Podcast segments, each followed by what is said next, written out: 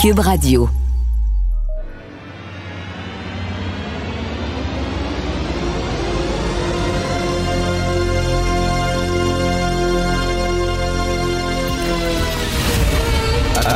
Attention, cette émission est laissée à la discrétion de l'auditeur. Les propos et les opinions peuvent choquer. Peuvent choquer. Oreilles sensibles s'abstenir. Richard Martineau. Martino. Un animateur pas comme les autres. Richard Martineau. Cube Radio. Bonjour, bon vendredi. Merci d'écouter Cube Radio. Est-ce que vous connaissez ça des sanctuaires d'oiseaux? Ben, tu les sanctuaires d'oiseaux, c'est des endroits, des genres de parcs, là, où euh, euh, protégés pour euh, justement euh, protéger la survie de certaines espèces animales. On dit là, les oiseaux vont pouvoir vivre là, puis on les chassera pas, puis ils vont pouvoir, bon, se, se multiplier. Alors, savez-vous qu'il y a des sanctuaires de livres? Alors, c'est euh, la librairie, la Bibliothèque publique de Chicago qui a commencé ça, un sanctuaire de livres. Donc, ce sont des livres qu'on va protéger de la censure. On est rendu là, là. On est rendu là. Vous le savez, Roald Dahl, ses livres, Charlie la chocolaterie qui ont été réécrits. euh, euh, même chose pour les livres de James Bond. Alors là, la, Bibliothèque publique de Chicago a dit, bon, on va faire... Ça, ça me fait penser, tu sais, à l'époque où il y avait des index, il y avait des livres, là, à l'index. Il y avait des bibliothécaires au Québec qui... Euh, euh, c'était des livres, là, les livres à l'index, c'était l'Église catholique qui disait, t'as pas le droit de vendre ces livres-là. Et il y a des bibliothécaires qui résistaient et qui les vendaient sous le manteau.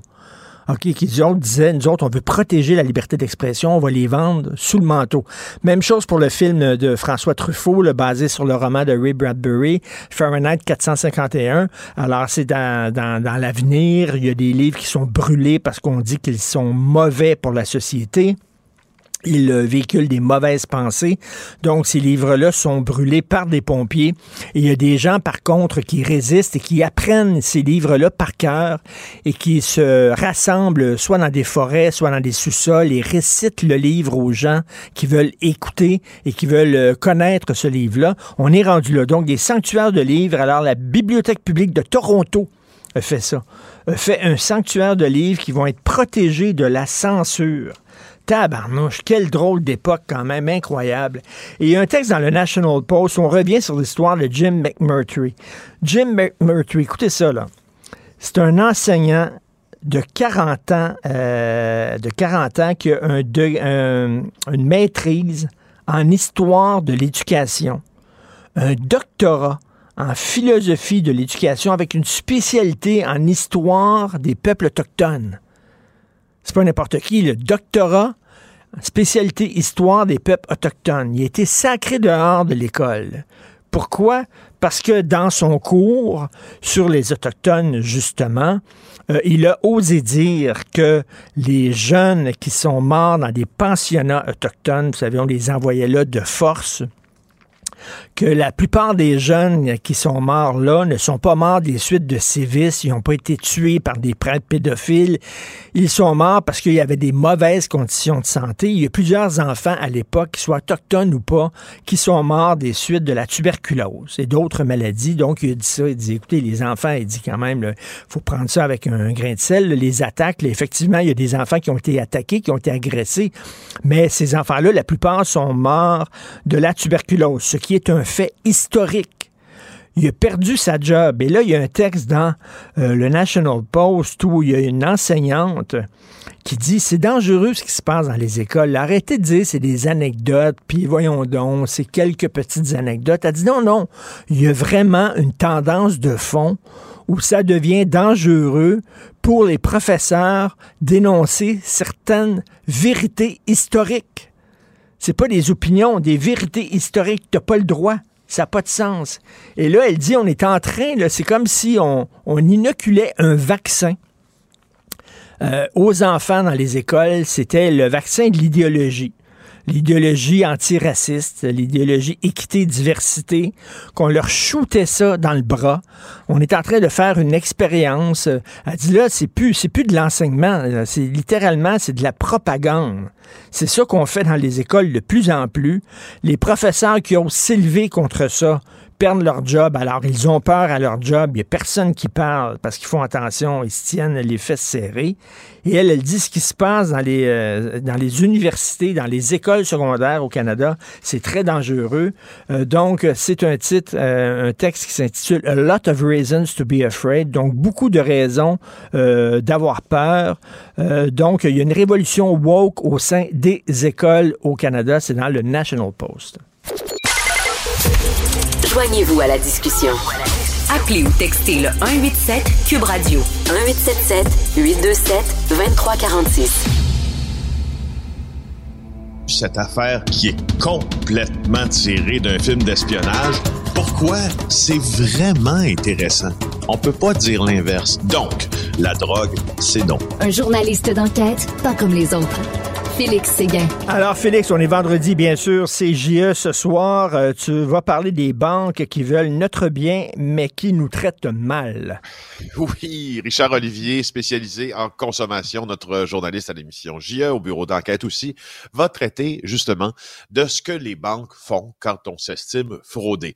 Particulièrement sur un type de fraude qui se déroule assez souvent au Québec et un peu partout dans le monde, ce sont ces fameux virements Interac qui se font à notre insu.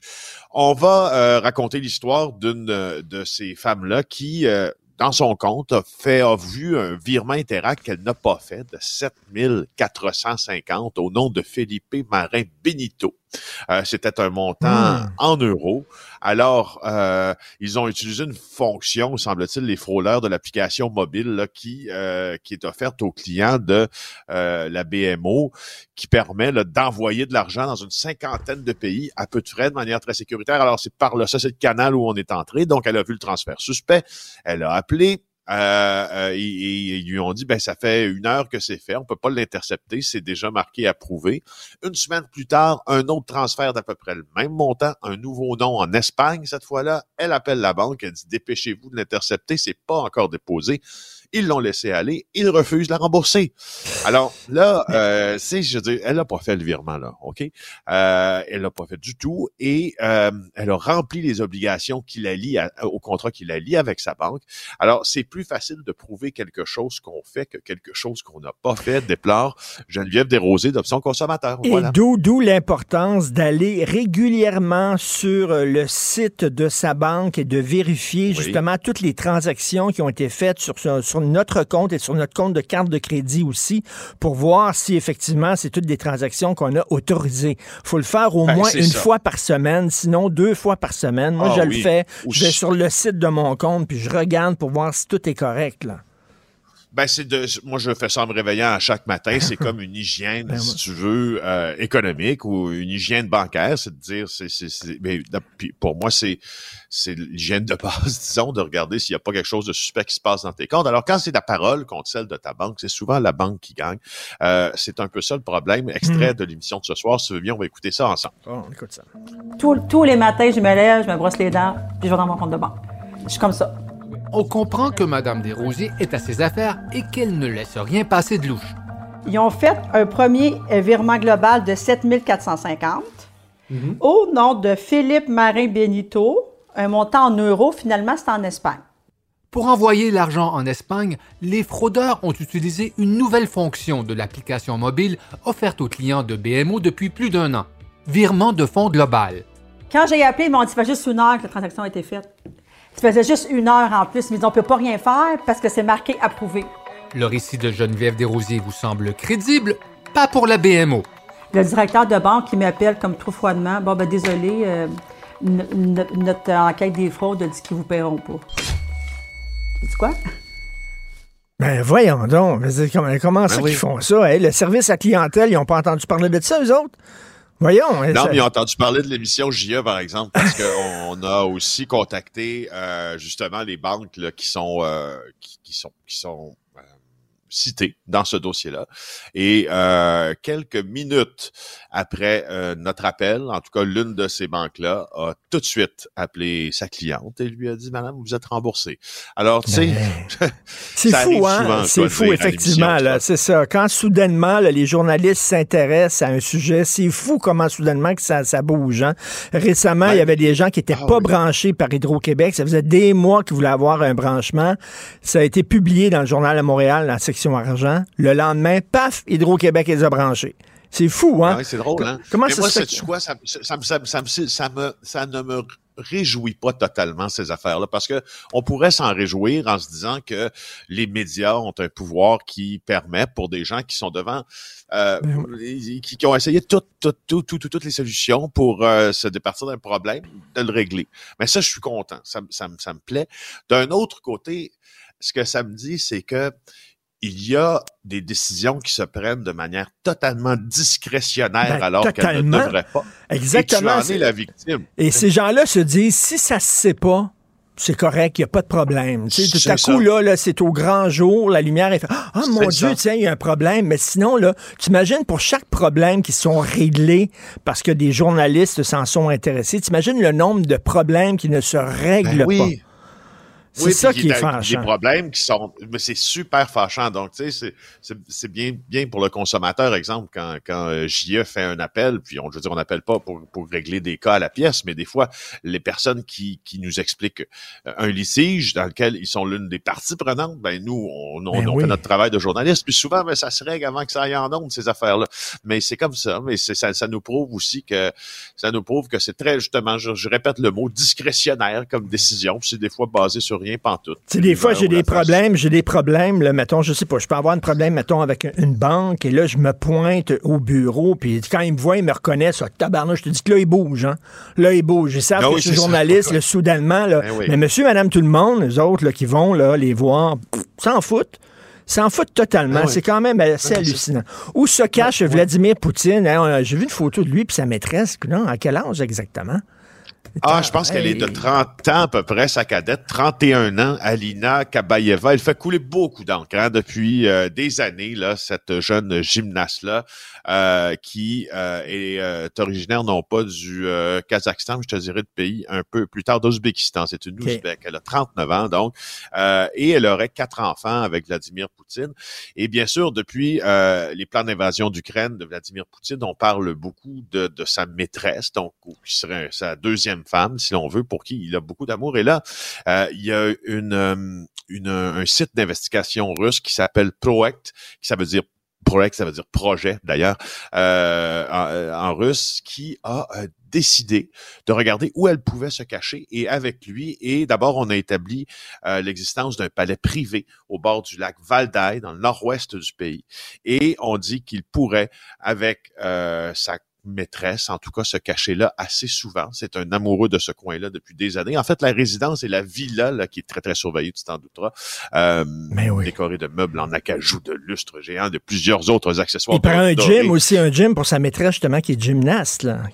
Ça Oui, oui, c'est ça. Puis euh, c'est intéressant parce que elle, on croyait en fait qu'elle était plutôt à Lugano, euh, dans une autre résidence possédée par, euh, en tout cas, Vladimir Poutine en sous-main par des oligarques et puis par ses vassaux.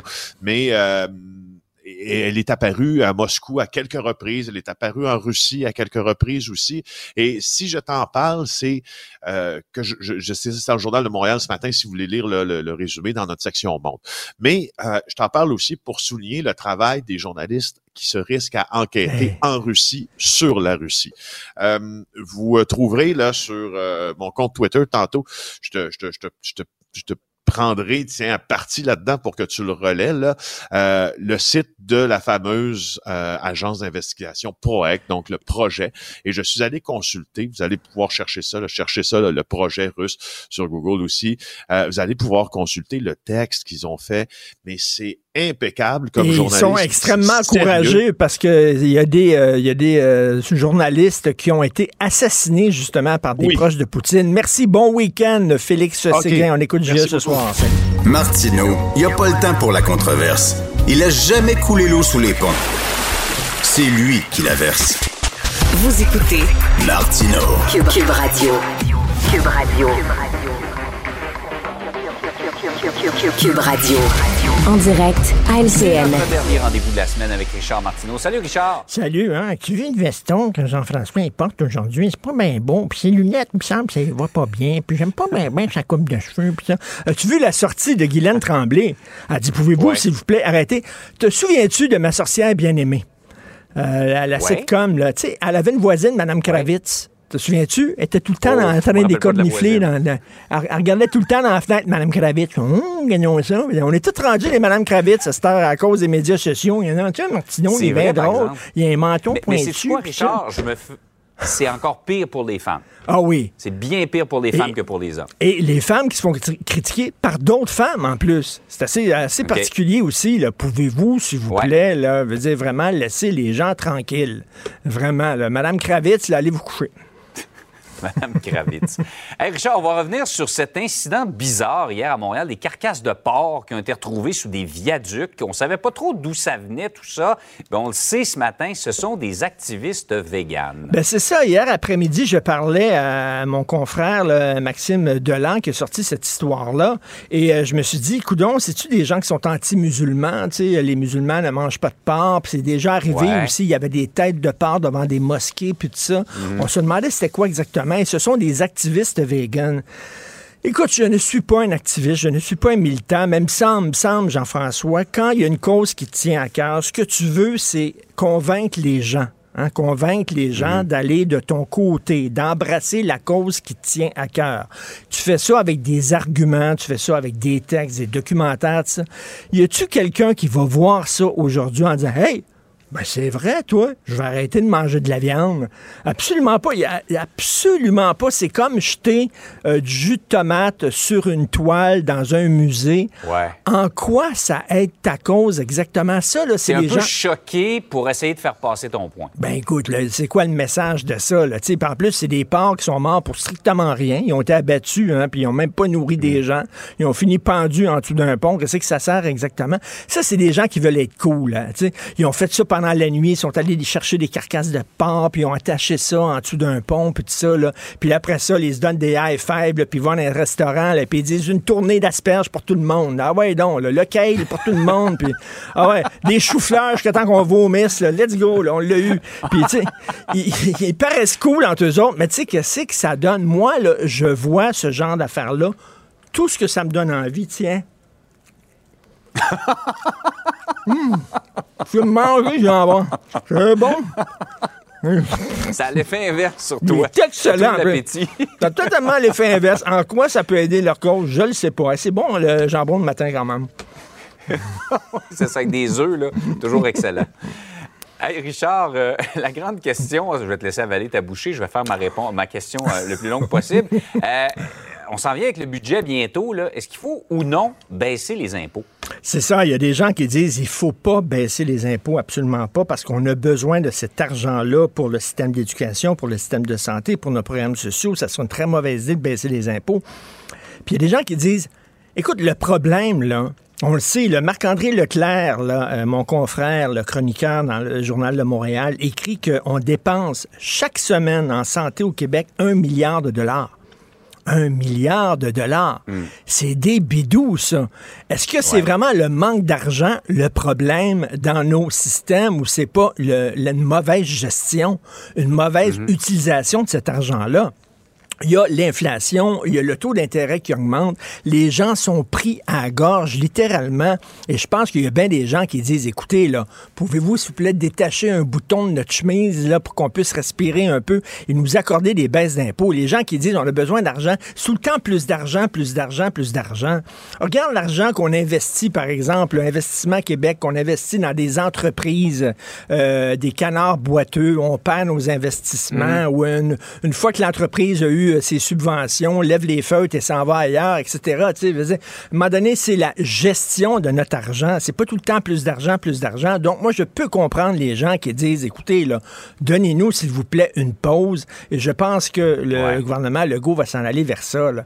Euh, vraiment, là, je pense que les gens ont besoin de toute l'aide qu'ils peuvent pour essayer de boucler leur fin de mois. Absolument. Des fois, c'est pas juste l'argent, c'est la, la façon dont on utilise qu'on fait de cet argent-là. Ben, tout à fait.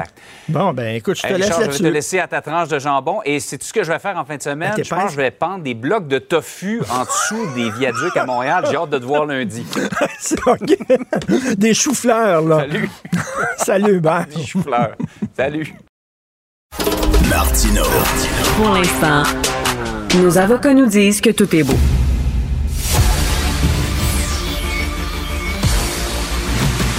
Jean-François Lisée. On va juste dire qu'on est d'accord. Thomas Mulcair. Je te donne 100% raison. La rencontre. C'est vraiment une gaffe majeure. Tu viens de changer de position. Ce qui est bon pour Pitou est bon pour Minou. La rencontre. Lisée.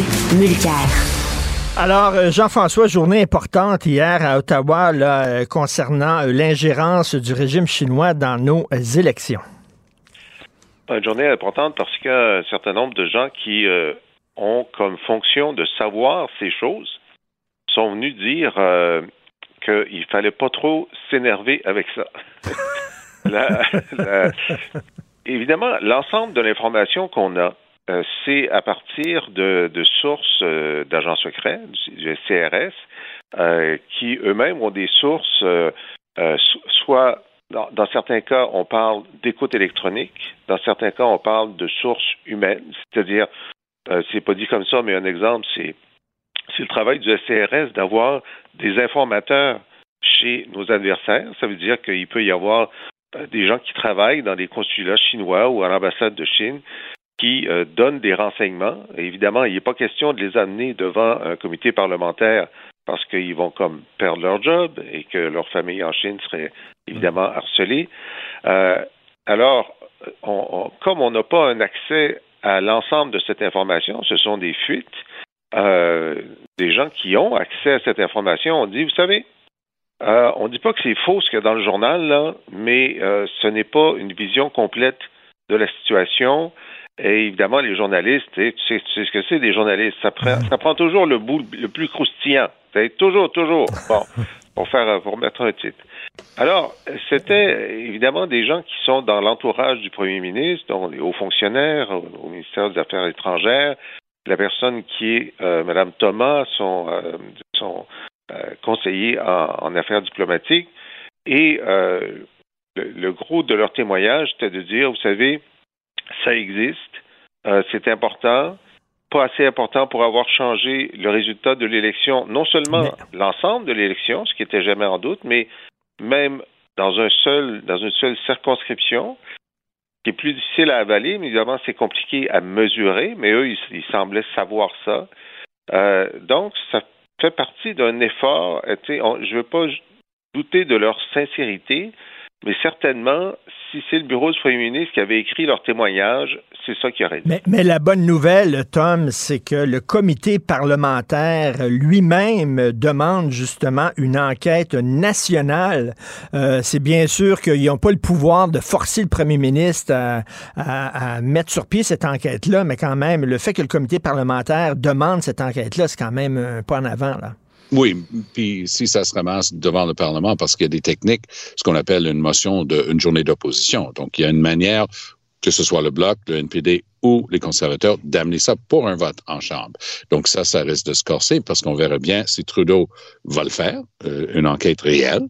Parce que ce qu'on a vu hier, je trouve Jean-François extrêmement généreux dans sa description, parce que pour avoir côtoyé la haute fonction publique pendant longtemps, je me décris un petit peu comme un sommelier de la bullshit euh, de la haute ah. fonction publique. Ah. Et hier, c'était du grand cru classé. Écoutez, le, mec, le mec qui était là, le sous-ministre en titre, Hein, aux affaires globales, hein, mondiales, parce que Canada mène le monde. Alors, ce gars-là, c'était extraordinaire. Il était, je le voyais aller. Il n'avait pas mis ça dans son, ses remarques de départ, mais c'est venu, puis c'était planifié. Il dit, tu il a osé. Ça, ça prend du, du front tout le tour de la tête. C'est culotté. Il a osé faire la comparaison avec la fausse nouvelle, bien connue et bien documentée, des Américains sur les armes de destruction massive de Saddam Hussein.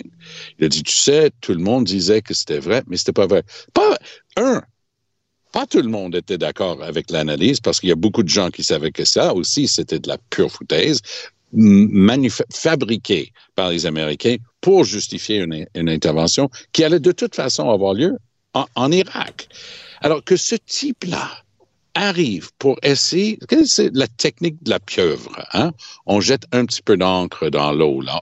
Il était ni plus ni moins en train de mettre en doute la crédibilité du SCRS. Normalement, il y a un tout petit peu de solidarité, mais non, non. Ce type-là était en mission commandée, il allait brouiller les pistes, il allait mettre le, le doute dans l'esprit des gens, mais c'était tout le contraire. Il avait vraiment, c'était trop évident qu'il était là pour euh, lâcher les bottes, là, pour mm. essayer d'extirper euh, le, le, cabinet de Trudeau de son affaire. Et la bonne vieille expression, parfois, trop, c'est comme pas assez. Pardon. Est, tu regardes ça et tu te dis, OK, ce gars-là, s'il croit ce qu'il dit, il ne devrait pas avoir ce job-là. Et si c'est comme ça qu'il fait ce job, il ne devrait pas avoir ce job-là.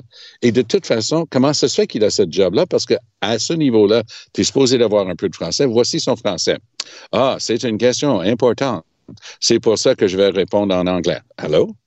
Donc, ce type, ce type-là a réussi un test de français pour avoir la cote A, B, B, A. Ils ont des trucs comme ça à Ottawa. Mm. Il y a quelques années. Et on veut savoir pourquoi il n'y a pas de français euh, aux affaires globales du Canada. Allô, monsieur le sous-ministre. Est-ce que selon toi, euh, Jean-François, il va en avoir une commission d'enquête, parce que même le comité parlementaire la, la demande. Euh, Est-ce qu'il va finalement euh, acquiescer? Ben, écoute, je ne sais pas si, euh, dans une journée d'opposition, la majorité parlementaire qui est contrôlée par l'opposition peut forcer la tenue d'une commission. Ça, j'ai un doute là-dessus. Tom va nous éclairer, mais ce qui est sûr, c'est que le premier ministre ne veut pas. Ce qu'il peut faire, c'est agir sur un certain nombre d'autres avenues pour montrer qu'il est en action. Parce qu'on a vu le sondage, on en a parlé hier, qu'une majorité des Canadiens trouvent qu'il est beaucoup trop euh, mou sur cette question-là. Il ne peut pas garder cette impression-là. qu'il pourrait modifier la loi électorale pour rendre ça plus strict. Il pourrait modifier les règles internes au Parti libéral pour que tu doives être citoyen canadien, qu'il y ait des vérifications qui soient faites. Il pourrait donner le mandat euh, à un groupe de travail de corriger les fausses informations dans les communautés au moment où elles arrivent. Tu sais, bon, il pourrait euh, déployer un arsenal, tu sais. Euh, mais, mais il semble le problème avec une commission d'enquête, c'est qu'elle va porter essentiellement sur le Parti libéral et sur l'aide que les Chinois ont offert au Parti libéral. Alors, tu sais, les libéraux, là, ils sont encore en choc post-traumatique de la commission Gomery sur les commandites. Oui. Oui, oui. Alors, oui. Euh, c'est la dernière chose qu'ils veulent faire. Oui, puis ils ont, ils ont vu que Charest s'est battu autant comme autant contre la création de la commission Charbonneau. Et quand, quand euh, Charest euh, euh, pouvait, pouvait plus esquiver, il était obligé de le tenir. On a vu tout le temps que ça a causé aux libéraux. Donc, Trudeau a tout ça en tête. Il met son arsenal, ses sous-ministres, tout le monde au service de la cause. Et la cause, c'est préserver le gouvernement Trudeau. On s'entend là-dessus. Euh, écoute, Tom, ta chronique d'aujourd'hui fait la une du journal. Tu reviens sur cette étude sur les dangers de l'alcool et tu dis que finalement, c'est pas vraiment une étude scientifique, c'est plus un outil de propagande. Oui, et, et les experts, les vrais experts, euh, que ce soit aux États-Unis ou dans le reste du Canada ou ici au Québec, euh, professeur Junot, Institut cardiologie, ainsi de suite, il regarde ça et dit, mais le travail a été fait. Il y a des études au National Institutes of Health aux États-Unis, à Harvard. Ils ont trié sur le volet. Ils sont allés faire de la cueillette de cerises. Ils sont allés chercher les quelques éléments qui pouvaient leur donner raison, oubliant les études valables qui prouvaient le contraire. Et Dr. Junot a dit un, nom. Stockwell, un monsieur Stockwell. Alors, j'ai fouiné un peu. Et ce type-là a fait des de, de états de service dans le domaine, mais c'est quelqu'un qui lutte contre les effets de l'alcool. Donc, si tu abordes une recherche avec une vue de l'esprit, un parti pris disant il faut lutter contre l'alcool, c'est évident que par nature humaine, tu vas être, avoir tendance à aller chercher des trucs qui t'intéressent. Puis je t'ai déjà dit que si tu vas sur le site web de ce centre qui, qui a fait cette, cette, ce rapport, parce que c'est même pas une étude, c'est un rapport, on trouve qu'il y a plusieurs personnes qui s'auto-décrivent comme étant des courtiers en savoir. Oh, pas là, et quel beau titre! C'est quoi un courtier en savoir? Ça, c'est quelqu'un qui s'en va chercher la recherche des autres, mais ils en font pas. C'est un rapport, c'est pas une étude. Ils n'ont pas fait de recherche. Et donc, j'ai regardé un peu l'historique de M. Stockwell, qui, qui a l'air de, de, travailler euh, par ailleurs dans le domaine de la réduction euh, des méfaits pour euh, le, le, les, les, substances. Mais lui, il est souvent en chicane avec les autres parce que c'est juste lui qui voit les vraies choses. Puis il va décrire les autres qui disent le contraire de lui. Ah ben oui, ils sont au solde des, des, compagnies d'alcool. Tu sais, comme à l'époque, on disait que les médecins, certains médecins étaient au solde des compagnies de tabac. Lui, il affirme la même chose. Et alors, il y a des experts qui disent non, non, ton, ton, ton papier marche pas. Puis lui, il va publier un long truc disant c'est vous qui êtes dans les patates, c'est moi qui ai raison. Donc, c'est ce gars-là. Alors, moi, je, je, je me suis dit, OK, mais comment on sait ça? Mais il a écrit un papier l'été dernier, plusieurs mois avant que ce truc sorte de ce centre-là, disant oui, oui, c'est moi, voici l'analyse que, je propose de faire là-dessus. Donc, ils se sont basés sur lui. Est-ce que ça a été noyauté? Est-ce qu'il y a des gens qui ont acheté ça? Mais j'ai regardé qui est ce centre-là, qui sont les gens. Et le gars qui est en charge, un, un Québécois que je connais bien, Van Dowie, euh, qui a fait du, du travail à haut niveau, mais c'est un gars qui arrive du côté social. Il travaille justement à une place mmh. qui aide les gens qui ont des troubles euh, avec la consommation. Donc, tu peux comprendre que ces gens-là ont cette vision-là.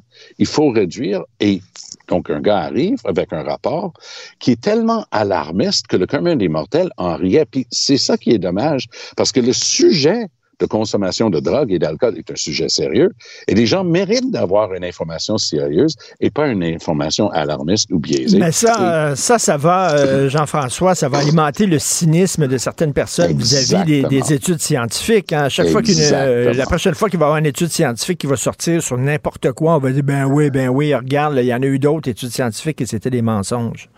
Oui, et puis ce qui est, ce qui est difficile, c'est de, de voir euh, les contre-études euh, est-ce qu'elles sont est-ce qu'elles sont crédibles aussi? Euh, L'autre jour, j'ai vu passer donc euh, un texte comme celui que, que Thomas cite, euh, critiquant l'étude sur l'alcool, et le même jour, j'en ai vu un critiquant euh, les études disant que la viande rouge était mauvais pour nous. Fait que j'ai mis euh, sur Twitter les deux à côté de l'autre en disant ce soir, côte de bœuf et Bordeaux. Parce qu'à un moment donné, tu le sais plus. Tu le sais Mais plus. Ça. Alors, ça me rappelle ça. aussi euh, euh, un, un, vieux film de Woody Allen. Woody Allen, ses premiers films, c'était des comédies, puis il y en a une où il était dans, dans oui. le futur, il se réveillait dans le futur. Et on disait que c'était bon de fumer. Le médecin lui offrait une cigarette et c'est pas mauvais pour la santé. Ah non, non, on a prouvé depuis que c'était très, très bon pour les poumons. Exactement. En français, c'est euh, Woody, Woody et les robots. En anglais, c'est Sleeper, le film. Sleeper. Bravo. Ouais. Tu connais tes films. Mais restons avec cette idée-là pour un instant, euh, Richard, parce que je pense que c'est ça le, le plus important. Rappelons toute la merde qu'on a vécue pendant la pandémie. Oui. Tous et chacun étaient experts. Parce que, et je, je le mets entre guillemets dans les airs, j'ai fait mes recherches. Ben oui, mais toi, tu penses à l'affaire, donc tu es allé en ligne pour lire ce qu'écrivent des gens qui pensent comme toi. Et c'est ça qui s'est passé ici. Tu sais, le gars, il, il, voit les méfaits de l'alcool, il, il, dit il faut qu'en consommer moins. Moi, je vais aller chercher des petits bouts dans certaines études, mais je vais omettre toutes les vraies grandes études valables qui prouvent que non, non, une certaine quantité d'alcool, non seulement c'est pas nocif, mais ça peut même avoir des bienfaits. Et, et c'est là où on est rendu dans ce débat-là. Ben oui, puis pour la chaque... Chose, euh, cette semaine, dans le New York Times, euh, il faisait état d'une étude du groupe Cochrane qui montrait que ben, finalement, le masque, ça n'avait servi absolument à rien. C'est vrai, c'est vrai. Je, ça, je l'avais pas. Je dis, ah bon, ben, c'est ça. Donc, euh, Arruda avait raison au début quand il voulait pas qu'on mette le masque. Puis cette étude-là disait que même le, le, le, le masque là, NC 95, euh, ça servait à rien contre la COVID. Ça sert à oh, wow. Mais écoute, j'attends moi, j'attends l'étude scientifique qui va nous dire, ben finalement, on s'est trompé, la Terre est bel et bien plate. Ben, sauf que le, le, lendemain, The Guardian avait une critique très sévère de cette euh, étude-là. C'est toujours des méta-études en disant, ben Ils ont pris les quelques études qui montraient que c'était efficace contre la COVID et ils ont additionné toutes les autres études qui n'étaient pas sur la COVID pour arriver à un résultat qui n'est pas justifié. Là, je dis oui, mais combien d'heures par jour on est censé passer à lire les études et les contre-études Ben oui. avant d'avoir une, une opinion Ben, euh, mais, éclairée? mais ça revient à la demander. question. Comment est-ce que le commun des mortels, même quelqu'un de bien informé, sais, comment est-ce qu'il est supposé de savoir? Et, et- c'est c'est ça qui est tellement fâchant là-dedans. Ben oui. C'est-à-dire, on vit à une époque post-vérité. Sais, on- on- il y a une bonne vieille expression, chacun sa vérité, mais on est rendu là. Tu écris quelque chose, trois autres personnes sont d'accord Ben avec oui, toi, et- et, et tout d'un coup, il y, a, il y a 3600 personnes à travers la planète qui, qui sont en train de répéter ce que vous Et, avez et pour inventé. chaque étude aussi qui affirme quelque chose, tu vas trouver d'autres études qui affirment le contraire. Puis là, tu dis oui, mais qui a financé ces études-là? Ben oui, Puis il faut faire ben oui. une recherche, puis aller à Ben la source. Puis à un moment donné, là, on est mêlé devant ces contradictions-là. Donc, Euh, à ce moment-là, il nous reste qu'à dire bon vendredi. Et le, le tour. Et en terminant, euh, Jean-François, euh, la tournée européenne de, Paul Saint-Pierre Plamondon, euh, écoute, je suis peut-être complètement dans le champ, mais il me semble que c'est les Québécois qu'il faut convaincre des bienfaits de la souveraineté parce que, écoute, corrige-moi si je me trompe, mais s'il y a un référendum, c'est pas les Écossais qui vont voter ou les Français, ce sont les gens d'ici. Alors, est-ce que ça sert à quelque chose, cette tournée-là, C'est tellement à courte vue. Toi, tu penses juste au référendum. Mais nous autres, les, les indépendantistes, on pense au lendemain du référendum. Parce que le problème qu'on a, c'est que le Canada, ça se peut qu'ils reconnaissent pas qu'on a dit oui. On se dit oui, là, puis ils reconnaissent pas, puis on le sait parce que Jean Chrétien nous l'a dit la dernière fois, ça avait été 54% pour le oui, j'aurais dit, j'accepte pas que c'est un oui. Ben, la Cour suprême nous a dit, ben là, s'il fallait que le, le gouvernement canadien ne veuille pas négocier de bonne foi, après une réponse claire à une question claire, ben, vous devriez vous tourner vers la, la communauté internationale pour qu'elle vous reconnaisse. Mais ça, t'appelles pas ça le lendemain. Tu appelles pas le lendemain. Il faut, comme Jacques Parizeau avait fait, plusieurs années à l'avance, tu fais ton réseau, t'expliques tes affaires, etc. Puis, c'est ça qui fait PSPP. C'est sa, sa première visite. Il était une star euh, dans tous les journaux écossais. là. Christian Rio en parle ce matin dans Le Devoir parce que il a réussi à, à faire reculer le serment. Puis les Écossais n'arrivent pas à faire ce que PSPP a fait. Il a donné une conférence à Oxford. Il, est allé voir les Catalans. Euh, tous les partis centristes euh, en France euh, lui ont ouvert la porte. Euh, il, il donne des entrevues, euh, etc. Il fait la job du gars qui est pas là juste pour la prochaine élection.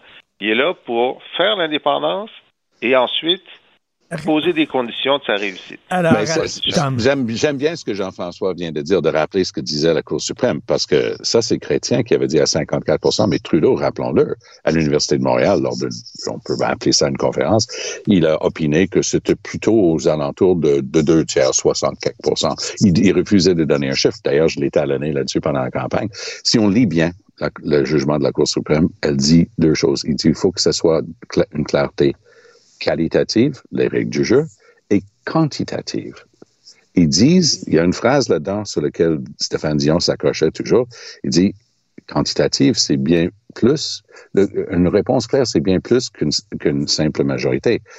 Dion faisait dire à cette phrase-là que ça prenait plus que 50% Tout ce que cette phrase-là dit, c'est que la quantitative, c'est 50% Il faut regarder le qualitatif. Est-ce qu'il y a eu de la triche? Est-ce qu'il y a eu un- un- des règles du jeu égales à tout le monde qui ont été respectées? Ça, c'est le qualitatif. Mais les, les gens du Parti libéral, surtout, c'est eux qui s'accrochent là-dessus, disent toujours, ah non, c'est bien plus que 50% Alors, ce n'est pas le cas. Alors, euh, donc, il est en tournée. On va en parler justement dans quelques secondes avec Christian Rioux. Merci beaucoup. Bon vendredi et bon week-end à vous deux. Merci. Si vous voulez lire les commentaires de Jean-François Lisée sur l'actualité et vous abonner, entre autres, à son excellent balado, où il revient euh, sur euh, les grandes dates de l'histoire euh, du Québec, allez sur la boîte Joignez-vous à la discussion. Appelez ou textez le 187 Cube Radio 1877 827 2346. Alors, Christian Rioux est euh, l'excellent correspondant à Paris pour le quotidien Le Devoir. Euh, il signe aujourd'hui une chronique sur la guerre en Ukraine, mais aussi un texte sur la tournée européenne de Paul Saint-Pierre Plamondon. Euh, bonjour, Christian Rioux. Bonjour, Richard. Euh, est-ce que c'est vraiment utile? Parce que j'imagine que l'Europe a d'autres chats à fouetter, là, la crise migratoire, euh, la guerre en Ukraine, euh, etc. Est-ce que c'est difficile pour Paul Saint-Pierre Plamondon d'intéresser les médias européens à sa cause? Ben, écoutez, étrangement, ça ne semble pas si difficile. Hein? Vous savez, les, les médias français, les, les, les, politiciens français, européens, écossais, parce qu'il évidemment, il a fait, il est allé à Londres, il est allé euh, à Édimbourg, euh, en Écosse, il est allé en Belgique, hein, où, euh, où il a rencontré des leaders catalans et il est toujours, il est en ce moment en France. Non, ça ne semble pas si hmm. difficile que ça. On pourrait on pourrait s'imaginer nous, vous savez, dans notre, un peu dans notre, dans notre marmite à nous, s'imaginer, ah, euh, plus personne s'intéresse à nous. Ben non, ben non, ça a l'air que le monde s'intéresse encore euh, au Québec. Les Écossais s'intéressent, euh, comme le disait, comme vous le disiez tout à l'heure, au fait que, que Paul Saint-Pierre Pamondon a trouvé le moyen de contourner puis de supprimer, de se débarrasser enfin du, du serment au roi. Pour les Écossais, c'est fascinant, vous savez, ça les, ça, ben les passionne. ça les passionne. Les Français s'intéressent encore au Québec. ils, sont, ils ont même une connaissance assez fine de ce qui se passe au Québec, de, de ce qui arrive là-bas ils savent les difficultés qu'on a, qu'on a avec la langue. Et euh, je peux vous dire que Paul Saint-Pierre Plamondon euh, est reçu euh, partout. les portes, hmm. les portes lui, sont ouvertes et que on n'a pas raison de se désespérer, je vous dirais, au Québec du fait que le monde s'intéresserait plus à nous, penserait que notre notre destin serait réglé là une, fois pour toutes. Et, je, voudrais ajouter une chose. J'écoutais votre débat avec avec Jean-François oui. tout à l'heure, Jean-François qui disait euh, que, évidemment un chef du Parti québécois doit se préparer au lendemain pour pouvoir peut-être éventuellement euh, avoir des appuis à, une déclaration d'indépendance. Mais je dirais moi qu'il n'y a pas juste ça. Il y a beaucoup plus que ça. C'est-à-dire que quand on veut euh, diriger un pays, quand on veut fonder un pays, on doit démontrer qu'on a une opinion sur le monde. On doit démontrer aux Québécois. Et les Québécois doivent savoir qui vont élire un leader qui est capable de se débrouiller dans le monde, qui est capable de parler aux dirigeants étrangers. Évidemment, quand on élit euh, le dirigeant d'une province, là, on veut quelqu'un qui est capable de cogner à la porte de l'Alberta, hein, du Nouveau-Brunswick, de Terre-Neuve. Mais quand on élit quelqu'un qui veut faire un pays, eh bien, ça prend quelqu'un qui va être capable de cogner euh, au 10 Downing Street, qui va être capable d'aller à l'Élysée, qui va être capable de se promener dans le monde et de, et, et de, et de tenir et de parler, je dirais, d'homme à homme, de, de, de président hein? à président, de, de euh, à égalité, finalement, avec des grands chefs Donc, donc c'est ça qu'il euh, veut, il veut nous prouver qu'il a l'étoffe d'un chef d'État. C'est ça? Ben, c'est ce que. Euh, regardez les, les, qui ont été les dirigeants du Parti québécois depuis le début. René Lévesque, c'est quand même pas, c'est quand même quelqu'un qui avait fait sa petite tournée dans le monde, hein, euh, comme journaliste avant et qui l'a fait par après. Euh, Jacques Parizeau, Lucien Bouchard aussi. donc Bernard Landry qui avait vraiment. Quand on veut diriger un pays, on doit parler au monde. Tout à fait. Bernard Landry, qui avait, qui avait l'étoffe d'un politicien quasiment euh, du Parlement européen, je trouvais euh, Bernard Landry. Et euh, écoutez, c'est vrai que c'est vrai que Paul Saint-Pierre Plamondon a frappé un sacré coup de circuit avec toute l'histoire de l'allégeance au roi. Absolument. Absolument. Là, visiblement, on, le voit et ça, tout, ça, euh, euh, je, peux, vous dire qu'en France, personne ne parle de ça. Ça, c'est même très mystérieux pourquoi il y aurait un serment à un roi éventuel quelque part dans, dans, le monde. Mais dans, dans, tous les pays de tradition britannique, Paul Saint-Pierre Plamondon a fait une conférence euh, à Oxford et ça a été le sujet où les, les Anglais, les, les, les, participants anglais étaient plutôt rétifs, hein, en tout cas au point de vue mis de l'avant. Mais il y avait beaucoup d'Écossais, semble-t-il, dans la salle qui, qui, qui étaient intéressés. Et évidemment, en Écosse, ça a été, ça a été le grand sujet, alors que Paul Saint-Pierre Plamondon, quand même, arrivait dans une période très difficile là, en Écosse. Il arrivait en pleine crise politique, la, démission de Nicolas Sturgeon, euh, le, parti, euh, le SNP, là, le, Scottish National Party, un peu, euh, un peu en, turpitude, là, vraiment, vraiment, vraiment mal pris, mais euh, malgré tout ça, il a été capable de surnager dans les, dans les médias et de, et, de, et, de, et de faire parler de lui et évidemment aussi de rencontrer des gens là, comme Alex Salmon, ancien, ancien premier ministre, Comme en France, d'ailleurs, il, a rencontré l'ancien l'ancien premier ministre euh, François Hollande, qui est quand même pas qui est quand même pas n'importe quoi. Tout à fait. Euh, écoutez, euh, le, récent sondage léger qui a été publié par le Devoir et commandé par le Devoir euh, démontre que la moitié des francophones appuient le projet de la souveraineté. Qu'est-ce que vous avez à dire là-dessus? On, disait non seulement le PQ mort, mais on disait que le projet de la souveraineté était enterré. Or, la moitié des francophones, c'est pas rien. Écoutez, quand on est en politique, quand on fait de la politique, on s'intéresse. À, moi, je suis pas en politique, mais je me passionne pour la politique depuis euh, depuis longtemps. Euh, euh, quand on dit que quelque chose est mort, dites-vous que Hmm, peut-être que c'est en train de renaître. Hein? donc, euh, donc, euh, non, il faut, il faut, il faut toujours avoir un doute. Dire, euh, ce que, ce que je veux dire, c'est que la vie politique n'est pas écrite. On n'est pas, on n'est pas en chimie, en physique. On est dans une science humaine. On est en, en science, en, politique. Et je vous dirais que les imprévus euh, les imprévus en politique, c'est naturel et c'est presque l'ordinaire des choses. Donc, les conjonctures politiques, ça change et se mettre à prédire sur le long terme des conjonctures politiques, euh, c'est très, très hasardeux. Et donc, euh, les choses peuvent changer très rapidement hein, euh, dans, dans, tous les domaines. Et l'histoire nous, le démontre. Hein, de Gaulle qui part tout seul à Londres, qui lui, qui lui, qui lui, lui accordait la moindre, la moindre chance de, survie politique. Et, et, et, on a vu ce qui s'est passé. Je vous dis pas que c'est ça qui va se passer pour Paul Saint-Pierre Plamondon, même si c'est probablement à ça, à ça qu'il rêve. Mais je pense que non, les, les, les, les conjonctures politiques et les grands enjeux politiques d'une nation comme le Québec ça change pas comme ça, puis ça disparaît pas comme ça. ça prend, si ça doit disparaître, ça va prendre du temps à disparaître. Et si ça doit revenir, ben ça va, ça va revenir à, un moment donné. Euh, euh, Christian Rio, vous écrivez aussi aujourd'hui sur la guerre en Ukraine. Dans euh, le Figaro, je suis tombé sur cette entrevue de Hubert Védrine, qui est l'ancien ministre des Affaires étrangères sous Mitran. Et il dit qu'actuellement, la, la situation est peut-être la situation la plus, la plus dangereuse, la plus explosive depuis la Deuxième Guerre mondiale. Est-ce que vous êtes d'accord avec ça? Oui, je pense qu'on vit, en tout cas, euh, vu d'Europe, en tout cas, je pense que Hubert Védrine euh, a raison. Nous sommes dans une situation extrêmement, euh, extrêmement délicate. il faut comprendre qu'on a un conflit entre entre un pays, l'Ukraine, dont dont, l'Occident hein, tout entier euh, défend la, souveraineté, euh, veut défendre et aide à défendre l'indépendance. Et ça, je pense que c'est incontournable pour nos pays. Mais c'est un conflit qui euh, l'oppose directement à une puissance nucléaire, à un ancien empire qui veut retrouver un peu de, un peu de sa de sa de sa prestance, un peu de son de son de son éclat avec avec Vladimir Poutine, mais qui est, comme je le répète, une puissance une puissance nucléaire.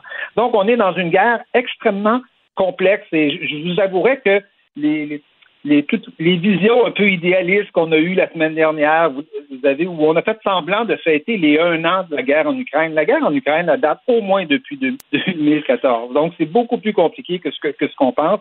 Et ces visions idéalistes-là, je, je, vous dirais, sont un peu, euh, sont un peu navrantes et sont, je dirais même dangereuses, où on part, euh, bon, évidemment, on a Poutine d'un côté qui nous dit que l'Occident est décadent, euh, est en train de hmm. s'enfoncer dans, je ne sais pas quoi. mais on a Biden de l'autre côté qui nous dit que c'est encore le grand combat pour la démocratie. Hein. rappelons-nous, c'était ça en Irak, hein. c'était ça aussi euh, euh, hmm. en Afghanistan. Non, c'est, penser ça, je pense que c'est effectivement, et, dans son entrevue, Hubert Védrine parle de ça, je pense, de manière assez, assez claire et assez, assez limpide. je pense que ce type de pensée-là est extrêmement dangereux. Euh, il faut savoir qu'on est dans une guerre difficile face à une puissance nucléaire. Euh, on peut appuyer sur le bouton nucléaire en face. On est, on est face à la crise de Cuba. Hein? Vous voyez, on est un peu dans cette, et, ce, qui est, vraiment inquiétant, c'est comme M. Védrine dit, euh, Poutine ne nous laisse pas le choix et nous oblige à une escalade à laquelle nous ne pouvons nous dérober, car s'il gagnait, ce serait désastreux. Donc, on dit, il peut pas gagner, on est obligé euh, d'aider l'Ukraine, mais ça peut justement euh, déraper totalement, parce que de l'autre côté, je lisais aussi dans le Figaro, un spécialiste, un russe, puis qui connaît très bien Poutine, et qui dit, c'est pas vrai que Poutine va reculer, là puis Poutine est prêt à utiliser des armes euh, de destruction euh, dangereuses. Donc, on s'en va vers une escalade. C'est assez inquiétant. C'est très, très, inquiétant. C'est pour ça qu'il ne faut pas se laisser griser par ces, ces, ces, grandes idées du conflit de civilisation, la guerre, mmh, mmh, mmh. la guerre pour la, pour la, pour la démocratie. Je ne pense pas qu'il faille se, se, laisser griser par ça. Il faut être très conscient que euh, cette guerre-là en Ukraine, euh, l'Ukraine la mène, mais avec euh, une main attachée dans le dos. Hein. Il n'est pas question de il n'est pas question d'attaquer le territoire russe. Euh, le jour où, où, l'Ukraine va décider d'attaquer le territoire russe, ça va être catastrophique à la fois par la réaction de Poutine, mais je pense qu'il n'y aura plus de soutien du tout en Occident pour, euh, pour, pour, pour Zelensky. Il n'est pas question, il est vraiment pas question de faire ça. Et c'est pour ça, je dirais qu'il faut euh, qu'il faut absolument euh, repenser aux façons de, de, négocier dans ce conflit, mm. dans ce conflit-là et au, et au compromis nécessaire, je pense, que, que qu'inévitablement on va être amené euh, à faire à cause, à cause de cette conjoncture-là qui est, qui est, qui est impossible, qui est insoluble, je pense, sans que qu'il y ait des compromis de fait. Écoutez, euh, euh, il, y a, quelques décennies, on a fait le compromis de dire que la, Finlande serait un pays neutre, ce serait un pays où il n'y aurait pas de base militaire, euh, mais qui serait, qui pourrait quand même malgré tout vivre sa vie démocratique. La Finlande a été pendant des années un, pays démocratique avant qu'elle décide de, d'intégrer euh, d'intégrer l'OTAN. Pourquoi l'Ukraine pourrait pas se retrouver dans une situation comme celle-là? En tout cas, il y a, des, il y a vous savez, pendant, pendant des années, hein, les grands penseurs de la politique étrangère américaine, Brzezinski, Kissinger, ont poussé pour des solutions comme ça. On dit qu'il fallait faire attention là-bas. Et je pense que les Américains n'ont pas fait attention. Ça, ça n'exonère pas euh, la responsabilité de Poutine, qui est la première et, et, évidemment euh, le, le, le, responsable essentiel de tout ce qui se passe en ce moment. Mais je pense qu'on n'a pas été euh, clairvoyant, on n'a pas été euh, prévoyant là-dedans. il va falloir rétablir, il va falloir reparler de négocier, puis arrêter de traiter ceux qui pensent que c'est compliqué, ceux qui pensent qu'il faut négocier de, de mini-quoi, hein, de ceux qui voulaient faire des compromis avec Hitler. On n'est pas, on n'est pas du tout dans mmh. cette, dans cette situation-là, même si euh, à la fois Biden et à la fois, à la fois Poutine veulent nous faire croire ça, parce que c'est drôle, ils s'entendent sur rien, sauf sur ça, pour dire que c'est un conflit de civilisation. Je pense qu'il faut pas tomber dans leur panneau. Excellente chronique, une guerre de tranchées. Vous dites ce n'est pas la première guerre du 21e siècle. Au contraire, c'est la dernière guerre du 20e siècle et je trouve cette formule vraiment brillante. Merci beaucoup, Christian Rio. Bon week-end. Très bien. Merci infiniment, Richard. Merci, au revoir. Confrontant, dérangeant, divertissant. Richard Martineau, il brave l'opinion publique depuis plus de trois décennies. Alors, euh, les professeurs de l'Université Laval à Québec ont voté en faveur d'une grève générale illimitée, euh, écoutez, à la hauteur de 94,5% C'est énorme. Euh, ils demandent, entre autres, l'embauche de 100 profs supplémentaires et un rattrapage salarial. Nous allons parler premièrement avec Debbie Corriveau, qui est étudiante à l'Université Laval en communication publique. Bonjour, Madame Corriveau. Bonjour. Euh, écoutez, euh, vous devez être inquiet, hein, parce que est-ce que l'avenir de votre session va être compromis? C'est ça qui vous inquiète? Euh, oui, ben c'est sûr et certain. au début, on, nous avait avisé pour une grève de deux semaines. Ce qu'il faut comprendre, c'est qu'à l'université, à chaque semaine, on a un cours. Donc, si on nous dit que c'est en grève pour deux semaines, ben déjà là, on perd deux cours de notre session. C'était pas très inquiétant rattraper deux cours de matière, mais là, avec une grève qui est limitée, euh, on ne sait pas ça peut durer jusqu'à combien de temps. Rattraper plus que deux cours, ben c'est sûr qu'on se demande tous comment ça peut fonctionner. On n'a pas les réponses non plus parce qu'on a les les enseignants qui sont en grève ont interdiction de communiquer avec leurs élèves. Ah oui. Donc nous, ouais, donc nous la seule information qu'on peut avoir, ben ça va être lorsque ce sera terminé. Là, on va savoir quels sont les plans. Donc, d'ici là, nous, on est dans le néant. On ne sait pas euh, nos travaux, ça va faire quoi? Parce que euh, moi, j'ai deux cours sur quatre avec des enseignants en grève et j'ai fait le calcul tout à l'heure.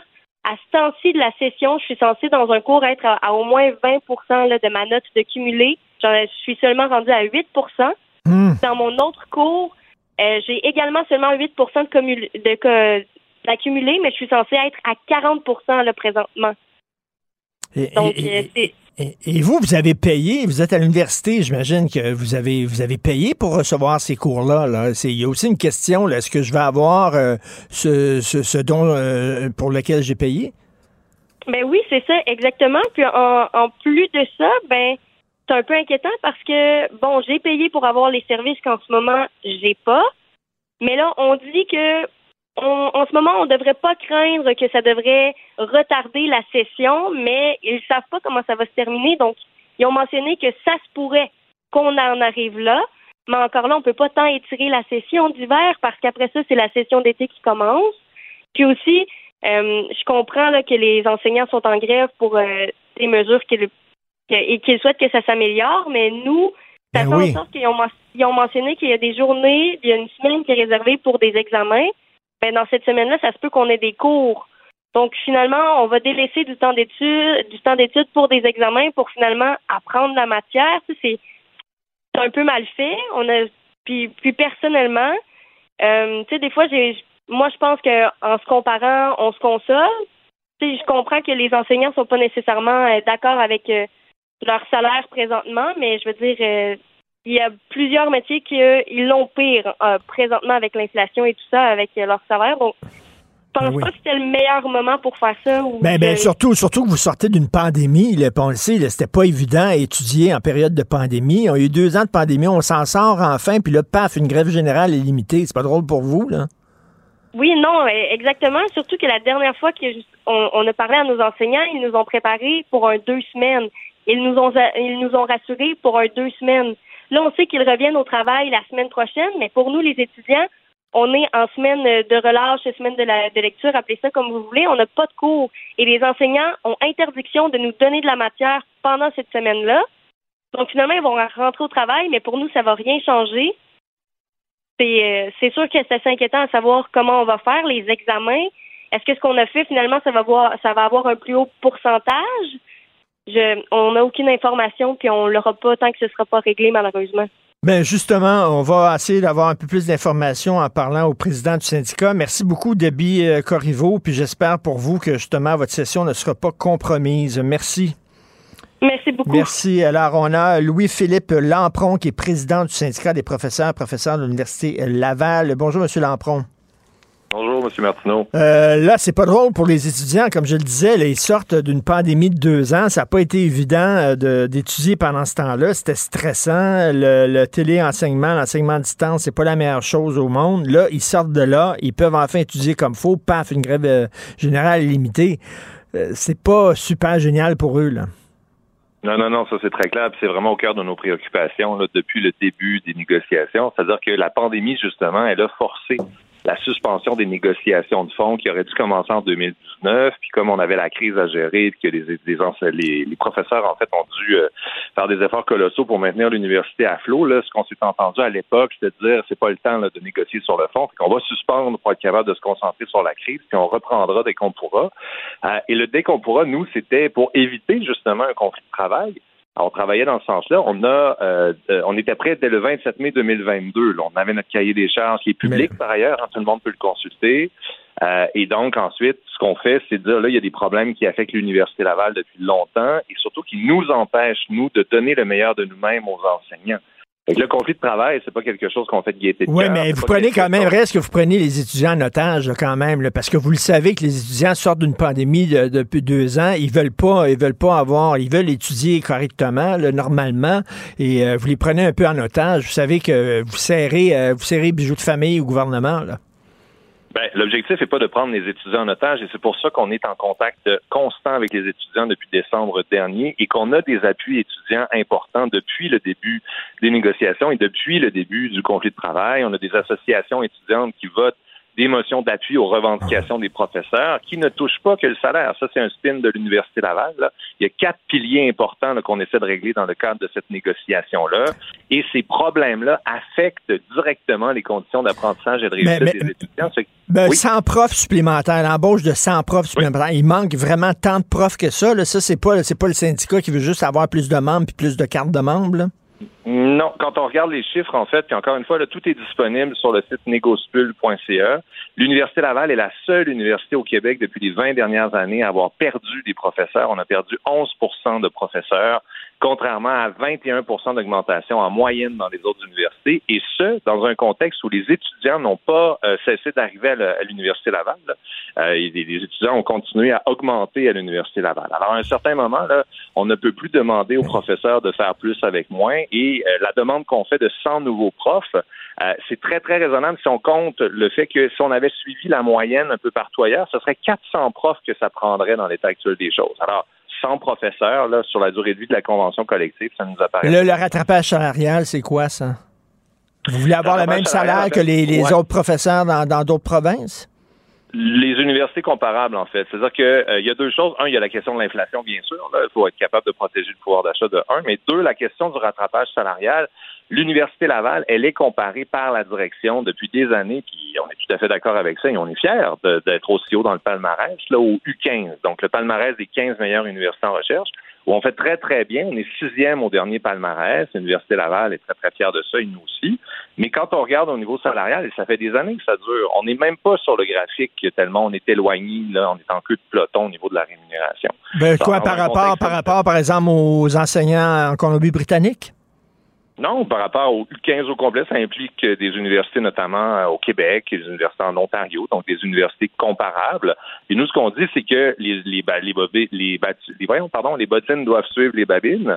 Et ce qu'on demande, c'est pas d'obtenir le salaire des professeurs en Colombie-Britannique, bien sûr. Le rattrapage salarial qu'on demande, ça nous permettrait de combler la moitié de ce que ça prendrait pour être à la moyenne du 15. Parce que, se comparer aux autres provinces, on n'a pas euh, le coût de la vie est beaucoup moins cher ici, on a plus de programmes sociaux, euh, le PIB n'est pas la même, l'économie n'est pas la même chose, puis il faut toujours tenir compte aussi de notre capacité de payer. Là. Et euh, monsieur, monsieur Lampron, vous le voyez, les problèmes qu'on a, des problèmes concrets dans le système de santé, concrets. Là. Et euh, vous ne trouvez pas qu'on devrait justement, écoutez, mettre, s'il y a de l'argent à mettre supplémentaire, mettre ça dans le système de santé? Oui, ben écoutez, l'Université Laval, c'est une question de choix budgétaire. C'est-à-dire que là, la capacité de payer, c'est toujours ce qu'on se peut opposer dès qu'on demande une augmentation salariale. On peut le comprendre, ça fait partie du jeu. Mais nous, quand on, parce qu'on a une équipe d'experts qui a épluché le budget de l'Université Laval, parce qu'on a du mal à obtenir les données. Hein. La question de la transparence aussi, ça fait partie des revendications qu'on amène à la table. Mais quand on regarde le budget des universités, pendant la pandémie, à l'Université Laval comme ailleurs, ils ont dégagé des surplus importants d'une part, et d'autre part, depuis 2008, là, la, la masse salariale des dirigeants à l'Université Laval, elle a explosé à 96% Alors, à un certain moment, je comprends là qu'il y a, a peut-être des mm. enjeux en lien avec la capacité de payer, mais il y a des choix budgétaires qui ont été faits. Et nous, ce qu'on dit, c'est que ça devrait être fait vers beaucoup, beaucoup de cadres. Les cadres se donnent des augmentations de salaire qui ne donnent pas nécessairement aux gens sur le terrain, ce que vous dites. Mais, mais là, euh, pour les étudiants, est-ce que ben, ils ont peur, vous l'avez entendu, vous le savez, ils ont peur à leur session. Est-ce que euh, leur session va être compromise? Est-ce qu'ils ont raison de s'inquiéter? Parce qu'une grève générale illimitée, c'est pas comme une grève générale de, de deux semaines. On est bien d'accord. Là, la mobilisation qui ne faiblit pas du côté des professeurs, nous, ce qu'on espère, il y a un blitz de négociation. C'est ce qu'on espère depuis le premier mandat de grève qu'on s'était voté le 20 janvier. On avait donné un mois à l'université pour accélérer les choses. Ils ont pris 20 jours avant de rajouter une rencontre de négociation. Là, ce qu'on attend depuis le 20 janvier, c'est un vrai blitz de négociation. Il y a plusieurs rencontres qui sont prévues justement pendant la semaine de lecture. Alors, on espère que là, le dernier message très fort qui a été envoyé par les 859 collègues qui sont présentés pour appuyer le mandat de grève générale est limité à 94,5% il va amener l'administration à dire, OK, là, vraiment, on ne peut plus reculer. Il faut qu'on s'assoie sérieusement, puis qu'on les règle, les quatre problèmes, dont plusieurs affectent la capacité du corps professoral à mener à bien la mission d'intérêt public de l'université. En tout cas, on espère pour les étudiants qui vont pouvoir euh, avoir une session que ce ne sera pas là, vraiment euh, jeté aux poubelles, cette session-là. Euh, quand même, ils ont payé pour obtenir des services et puis ça a été très dur pendant la pandémie. Donc, on espère que ça va se régler. Merci beaucoup, M. Louis-Philippe Lampron, président du syndicat des professeurs et professeurs de l'Université Laval. Merci, bonne journée. Merci, M. Marceau. Si c'est vrai qu'on aime autant qu'on déteste, Martineau, c'est sûrement l'animateur le plus aimé au Québec. Vous écoutez Martineau. Cube Radio. Je te rappellerai que 1,3 milliard, 44 milliards de dollars. C'est beaucoup, beaucoup d'argent. À partir de cet événement-là, il y a eu un point de bascule. Un directeur de la section argent, pas comme les autres. Yves Daou.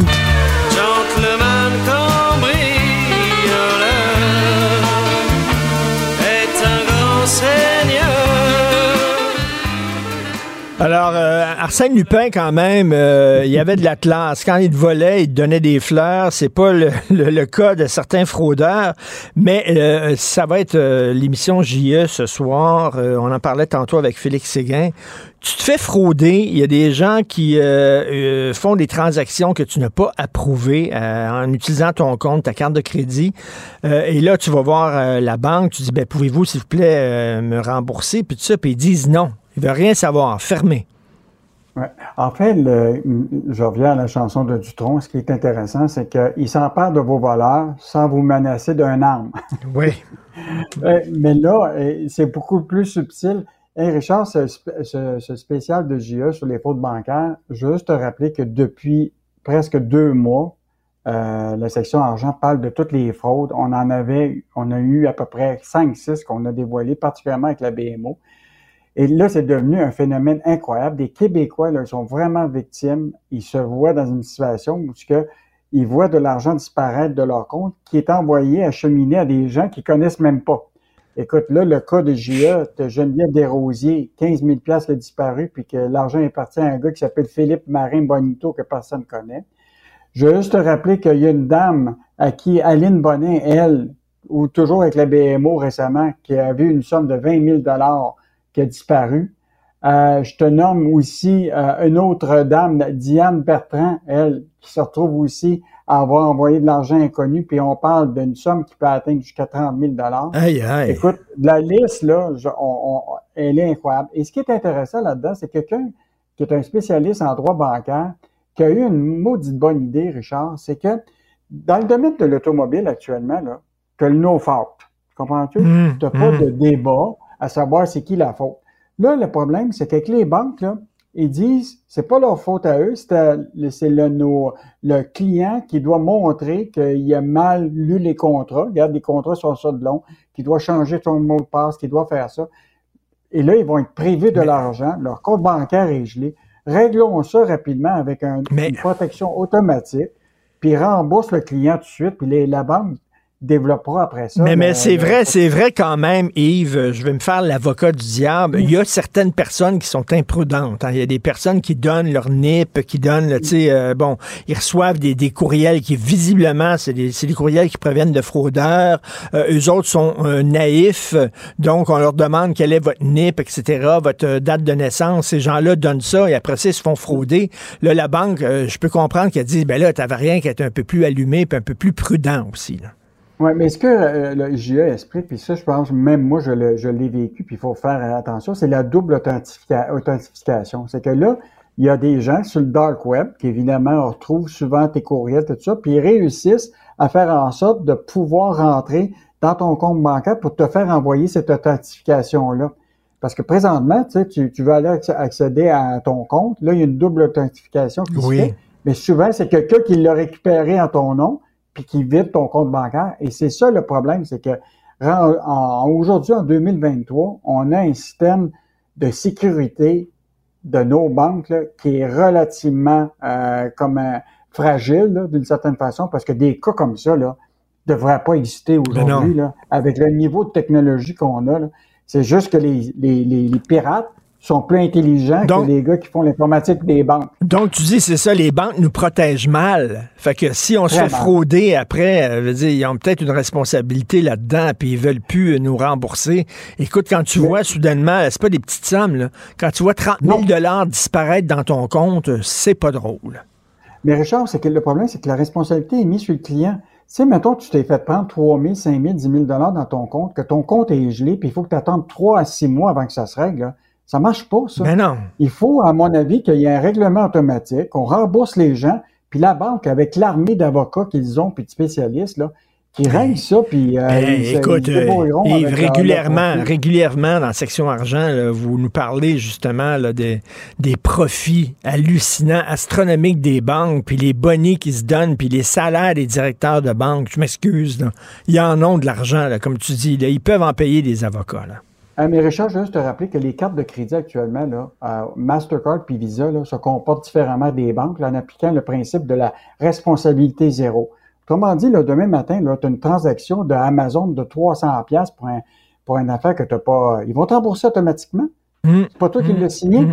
Pourquoi on ne fait pas ça avec les comptes bancaires euh, personnels? Tout à fait. non, non, euh, très bonne question. Très hâte de voir ça ce soir.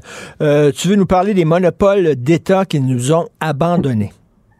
Cette semaine, je regardais ce qu'on s'est parlé, Richard, tous les deux. Là. Écoute, nos, monopoles cette semaine. Tu as la SAC qui, nous a mis dans le trouble d'une certaine façon depuis leur, leur mise à jour de leur système informatique qui a coûté 500 millions de dollars et qui aujourd'hui, tu comprends-tu, fonctionne un peu bric-à-brac. Il y a du monde qui sont pas capables d'aller sur le site pour avoir la base des services, puis là, ils doivent aller attendre dehors pour pouvoir... Euh, écoute, c'est écoute, c'est incroyable. Et ce qui est fascinant, c'est comment ça se fait qu'ils n'ont pas fait un, test d'utilisateur avant, parce que Michel, Mario Dumont l'a testé hier en ondes sur LCN, c'est vraiment bon. Tu vas dans le système, tu essaies de... Et là, pour t'inscrire, il faut que tu remplisses un certain nombre d'informations. Et une de ces informations-là, tiens-toi bien, Richard, ça te prend ton avis de cotisation des deux dernières années. Tu te rappelles-tu, toi, où est-ce que tu as mis ton avis de cotisation des deux dernières années, toi? Moi, je me rappelle même pas où, écoute, puis là, les gens qui sont pas habitués à l'informatique, ça fait que s'ils n'ont pas ces avis de cotisation-là, des deux dernières années, ils sont pas capables de s'inscrire sur le fameux site, ça clique, donc, euh, ça n'a même pas été pensé dans un contexte. Il n'y a pas quelqu'un qui a fait le test avant avec des gens pour voir hey, si tu réaliste ou pas? Ben ça n'a pas l'air que ça a été fait vraiment. Et donc, on se retrouve avec le bordel qu'on a aujourd'hui, que des automobilistes ont des problèmes avec leur immatriculation. c'est foutu bordel. Euh, écoute, ça, Richard, 500 millions de dollars. Donc, écoute, Hydro, la SAC, la SAQ aussi, puis l'Auto-Québec, qui euh, nous abandonne un peu, là. Cette semaine, tu as eu euh, Hydro-Québec avec euh, des gens qui, euh, tu comprends ça, qui réussissent pas à se faire brancher après plusieurs mois. Euh, tu as les délais de temps de, de, répondre à, à, aux PAN. Après ça, tu as toute la réorganisation que Mme Brochu a mis en place. Là. Et là, on voit qu'une des filiales qui s'appelle ILO, là, la haute direction s'en va. Là. Ils ont congédié le PDG. Celui qui était le grand patron de cette filiale-là en domotique d'Hydro-Québec vient de quitter. Écoute, la réorganisation interne qu'a proposée Sophie Brochet avant de quitter, elle, qui est l'architecte, ben, elle dit, moi, je suis un architecte, mais je, je, je m'assure que le reste va être fait, là, mais la réalité, c'est que la réorganisation fonctionne pas. La preuve, c'est que là, tu as toutes sortes de monde qui ne savent pas ben euh, ce qui va se passer avec euh, les différentes filiales. Euh, écoute, cette semaine, les sociétés d'État, mettons là, qu'ils n'étaient pas en semaine de relâche. Non, non, non. Qu'est-ce qu'on va pouvoir lire ce week-end dans la section argent? Richard, ben, on en revient sur la caisse de dépôt, une de nos sociétés d'État préférées, comme tu sais. Michel Girard va revenir sur le bilan des investissements de la caisse dans le Québecing. Et actuellement, dans les actifs de la caisse, là, tu vas voir le pourcentage qu'on a investi dans des compagnies dont le siège social est ici. Ça va être une belle surprise que Michel Girard va vous montrer. ça va être L'autre affaire, Richard, ça, ça c'est vraiment un bon dossier de, pour, euh, de lecture. Le bordel des heures d'ouverture de commerce. Actuellement, là, partout, là, les commerces, là, tu ne sais plus si les portes sont fermées, s'ils sont ouvertes. Écoute, mon nettoyeur, là, tu vas devant l'affiche, là, puis c'est marqué lundi ouvert, mardi fermé, mercredi ouvert, jeudi peut-être ouvert. Et là, on a été dans les centres commerciaux, là. Écoute, il y a une heure qui ouvre à 10 heures, l'autre ouvre à 13 heures. Ben. C'est le bordel complet dans les heures d'ouverture. Puis ça, ça nuit vraiment à, mais ça, c'est à cause de la pénurie de main-d'œuvre aussi. Puis là, on est rendu, écoute, qu'on embauche le Saint-Hubert qui ont embauché, euh, quoi, un gars de 14 ans, 13 ans? Écoute, c'est quand même hallucinant. Il va y avoir un texte euh, aussi ce week-end, justement, là-dessus. On est avec d'avoir des succursales Saint-Hubert dans les écoles. Ben, oui, exactement. C'est des gens de 8 ans qui vont nous servir, là. Écoute, euh, merci Yves Daou, on va lire ça. Richard, je vais te dire, euh, la semaine prochaine, c'est Sylvain Larocque qui me remplace pour une semaine. Ça fait que, on va se reparler lundi le 13. Tu tires la plug. Ben, bonnes vacances. Bonnes vacances. Profite-en bien. Merci beaucoup. Salut. Martino. Même avec un masque, c'est impossible de le filtrer. Vous écoutez Martino. Cube Radio. C'est au-delà du scandale. C'est ce que je crois. Mais là, avec ce qu'on a vu, ce qu'on a vu de nos yeux vus, c'est vrai. Puis en plus, je vais vous dire une chose. Regardez ce qui se passe. On se bat plus, on dira plus rien. Mais je ferai pas ça. Un esprit pas comme les autres. Denise Bombardier. Alors, Guylaine Tremblay en a ras le pompon de se faire juger sur son apparence physique par d'autres femmes, mais elle n'est pas la seule, Denise. Ben, elle n'est pas la seule, mais, mais, c'est ce que je disais dans ma chronique d'hier, là. Euh, il, faut, il faut arrêter. On est des personnages publics. Je vais vous dire une chose. Quand on est un personnage public, il est évident que si on se met à être perturbé à un moment donné dans sa vie, euh, peut-être en avançant en âge, ça peut être ça aussi un peu, euh, de, de, de, passer des commentaires, de, de, de dire mais oh mais il y a des gens qui m'aiment pas, il y a des gens qui m'haïssent visiblement parce que c'est haineux, c'est quasiment haineux. Mais enfin, je veux dire, euh, faut, à ce moment-là, c'est qu'on a plus on a plus le gabarit pour faire le métier parce que c'est évident que euh, hmm. elle a fait ça sur un coup de tête. On voit bien parce qu'elle n'a pas fait, elle a pas fait, ça à l'avance. Elle n'a pas préparé sa, elle n'a pas vu venir. Et puis elle l'a fait très spontanément. Il faut jamais réagir dans l'émotion du moment. Parce qu'à ce moment-là, moi, ça ferait longtemps que ma carrière serait finie. mais, mais, puis, moi, puis moi, en général, c'était des hommes. Puis les femmes, ce qu'elles me disaient dès le début de ma carrière, parce que j'étais donc la première femme à animer une émission d'information Radio-Canada, dès le début, les femmes, les femmes qui m'arrêtaient dans les, dans les centres commerciaux quand j'allais faire des conférences, puis disaient Mon Dieu, Madame Bombardier, ça n'a pas de bon sens, faites pas ça, c'est épouvantable que les gens disent de vous. Faites pas ça. Moi, ce que j'entends, moi, ce que j'entends souvent, c'est euh, Hey, oh, Richard, M. Martineau, vous êtes mieux en personne. Vous paraissez mieux en personne qu'à TV. Je me dis, je dois être là en crise à TV. Mais en tout cas, je, mais tu sais, je sais pas comment prendre ça en disant Ah, j'ai aucune idée. Mais, mais... vous dites, ah bon, vous croyez? Eh bien, ma femme ne le croit pas. Voilà, en rien, en rien. Parce faut faire ça avec parce que les gens qui nous disent ça, visiblement, ne sont pas des gens. D'abord, c'est pas poli. Disons que la première des choses, la chose la plus légère, c'est que c'est pas poli de venir dire ça à la face du monde. Et moi, un jour, il y a un homme qui m'a arrêté à Québec, je le dirais toujours dans le, centre, le grand centre commercial, là, sur, euh, et puis euh, il m'a arrêté, il m'a dit Hey, toi là, il dit moi, là, je regarde pas ça tes émissions. À ce moment-là, j'étais dans les émissions d'information par-dessus la tête. Je regarde pas ça, là. Il dit, moi, je regarde pas ça. Puis il dit, ma femme a tête bête. Savez-vous ce que je lui ai répondu? Il, était, il avait l'air d'un pou. Vous savez ce que j'ai répondu? Merci beaucoup, vous êtes très gentil, monsieur. Puis je suis parti, puis c'est tout. Ben on peut pas faire ça. On peut pas faire ce métier. En tout cas, moi, dans ma génération, je peux vous dire que si j'avais joué la victime, parce que je les vois, j'en vois trop de femmes qui jouent encore à la victime. mais là, je vous parle pas des femmes qui sont agressées sexuellement. On parle pas non, de non, non, non, non, on parle pas de ça. Hein, parce, que les femmes, parce que les femmes confondent. Tu sais, c'est quand un homme t'agresse, mais en plus de ça, ça dépend ce qu'ils entendent par agression sexuelle. Hein, c'est frôler, la côte en, de, de, de, la, de l'homoplate droite, droite, il n'y a pas grande agression là-dedans. Là. C'est pas, tu vas pas, tu vas t'en sortir dans la vie. Tu n'auras même pas besoin d'avoir de prendre un thérapeute. Mais, euh, mais donc, vous blâmez, vous blâmez quand même Guylaine Tremblay d'avoir répondu à ces femmes-là. Elle aurait dû. Non, euh, non c'est parce qu'elle souffre.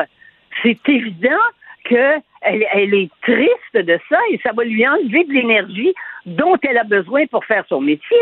C'est bien évident. C'est surtout ça que je vois.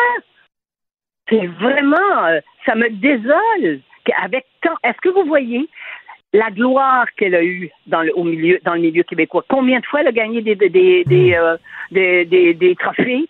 Combien de fois elle a été sacrée la personnalité de l'année au Québec? Mais vous voyez, ça, ça, ça, c'est pas suffisant. Elle est inquiète.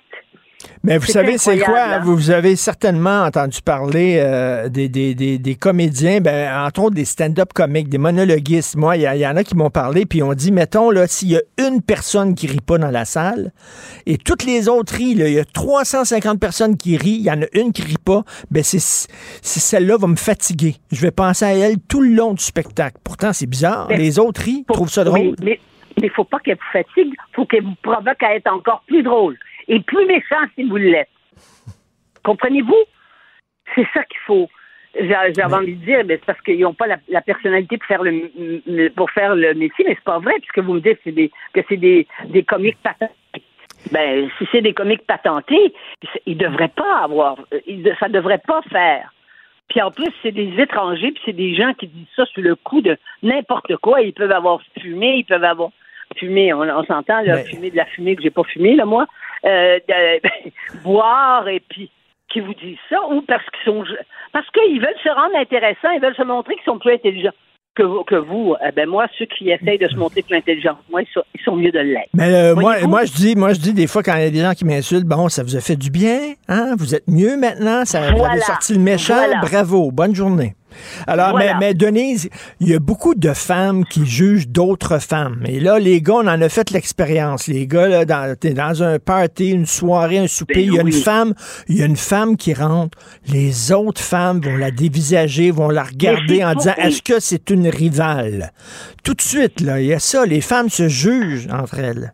Oui, et dans tous les milieux.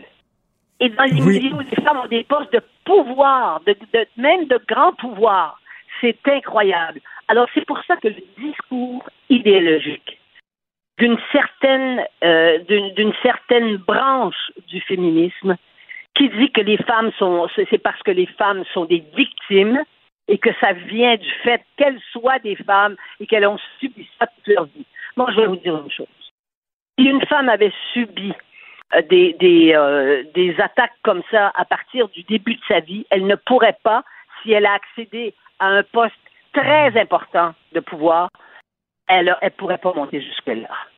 Si c'est pas suffisant pour nous blinder, comme ça blinde les hommes aussi, si c'est pas suffisant, ou si on devient plus capable de supporter ça, ben à ce moment-là, il faut changer de métier. Je Oui. sais que je, vais être Non, mais c'est vrai, c'est vrai. Il faut se faire une carapace, sinon, Ben, euh, je veux voyons dire, donc. on, on dure pas. Mais moi, j'ai été capable d'accepter que les gens me détestent. Hein? Et probablement que je dois remercier mon père qui me disait mais, mais, mais vous savez quoi? Je vais vous tout passer au couteau, puis mais bon. Peut- Peut-être que je dois remercier mon père. J'ai été, c'est là que je me suis blindée. Et c'est pour ça qu'il y a des gens qui ont, dit des, qui ont eu des paroles très dures sur moi. Très, très dures. Me dire, vous êtes bien une mauvaise mère, vous devez jamais être chez vous, puis vous occupez votre enfant. Pensez-vous, quand, quand Guillaume était petit, qu'on m'interpellait pour me dire des choses pareilles. Donc, tous les préjugés de la société. Et c'est pour ça que je ne serai jamais une féministe idéologique. Parce qu'il faut arrêter de dire que ce sont des que, que c'est seulement les hommes qui nous agressent. c'est Et je parle dans tous les termes là, qui nous agressent physiquement, qui nous qui nous remballent, qui nous qui nous font sentir qu'on n'est pas belle, qu'ils ne seraient pas avec nous. Ben moi, je, moi, je me dis, et je dis aux femmes, si les hommes disent je veux pas coucher avec toi, ben euh, les femmes devraient dire ben, c'est parce que tu ne mérites pas. Voyez-vous? Mais les femmes peuvent être, peuvent être bitch les unes envers les autres. D'ailleurs, dans les milieux de travail aussi, souvent, quand, euh, quand vous êtes une femme dans un milieu de travail, vos pires ennemis, c'est d'autres femmes. Oui, mais moi j'ai fait j'ai fait un j'ai fait un livre, j'ai fait un essai qui s'appelle Nos chers amis, que j'ai vendu à des centaines, je vous le dis là, que je laissé, moi j'ai très rare que j'ai parlé de mes tirages, des centaines de milliers d'exemplaires partout à travers l'Europe. Ça a été traduit. Ça a été traduit en Amérique du Sud, ça a été traduit en Allemagne, ça a été traduit en Corée. Nos chers amis, et je disais une peine une peine d'amitié avec une femme, ça peut être plus douloureux qu'une peine d'amour avec un homme. Mais Parce que les femmes, c'est ça, on s'y attend moins. Et aussi, pour une chose que je crois profondément, et je ne changerai pas d'idée, c'est que les femmes peuvent être plus perverses que les hommes. Les hommes sont plus primaires. C'est pas parce que je vais, les- pas parce que je vais vous dire qu'ils n'ont pas de sensibilité, tout ça. Mais les femmes, là, c'est tellement, c'est tellement subtil, là, puis ça passe par des canaux euh, souterrains pour blesser. Et elles en usent et en abusent à l'endroit de leurs propres enfants, les mères à l'endroit de leurs filles. Moi, je vais vous raconter une chose parce que ma mère est morte depuis si longtemps. Ma mère m'appelait le matin quand elle entendait à la radio des gens qui me descendaient. Ils disaient pas que j'avais mal interviewé, là, mais ils disaient que j'avais l'air pour qui elle se prend de- à tenir tête au premier ministre, au ministre, des trucs comme ça. Elle m'appelait, elle me disait Ah, c'est épouvantable ce qu'il a dit sur toi. Et là, je, je lui disais, parce que ça a pris ça a pris quelques fois avant qu'elle arrête. Je lui disais, mais maman, pourquoi tu me dis ça? Ça me, ça me, ça me fait pas plaisir. Ben, pour que tu le saches. Et ma mère, elle était jalouse de moi parce que j'avais parce qu'elle avait raté sa vie, parce qu'elle l'a jamais admis, même sur son lit de mort. Mais ma mère était enceinte de moi. Puis à cette époque-là, ça se faisait pas, et c'est pour ça qu'elle a marié, que, que s'est mariée avec mon père. Et- et- mais elle a jamais voulu me l'admettre. C'est mes tantes qui me l'ont dit, parce que mes tantes me disaient tout. Et je l'ai appris à un âge suffisamment, euh, euh, suffisamment avancé dans la vie. Je sais pas, j'avais 18-20 ans pour pas en faire un drame, quoi. J'étais pas. Mais, mais c'était ça. Et on ne parle jamais de la. De la, on ne parle jamais de la jalousie que les mères ont pour Non, non, puis on parle toujours euh, la sororité, comme quoi, comme quoi toutes les femmes Oui, sont oui, oui. solidaires les unes des autres. Je suis oui, désolé, mais les femmes entre elles, et comme vous dites, les, les relations mère-fille, c'est hyper compliqué, là. C'est très, très, très compliqué. C'est plus facile d'être la fille de son père quand on a un père euh, normal que d'être la fille de sa mère quand sa mère est trop, trop, trop euh, intelligente, mais en même temps perverse. Et Sophie était toute contente qu'on ait un gars ensemble. Elle dit Ah, mon Dieu, les relations mère-gars, c'est tellement plus facile que mère-fille. Et effectivement, c'est un tabou, ça. On peut pas dire ça. On peut pas dire que les femmes, entre elles, des fois, sont leurs pires ennemis. Pourtant, Ouais, ça existe. C'est difficile. Avec, avec un fils, c'est compliqué parce qu'il dit rien. Je veux dire, vous l'app- vous la- vous l'apprenez.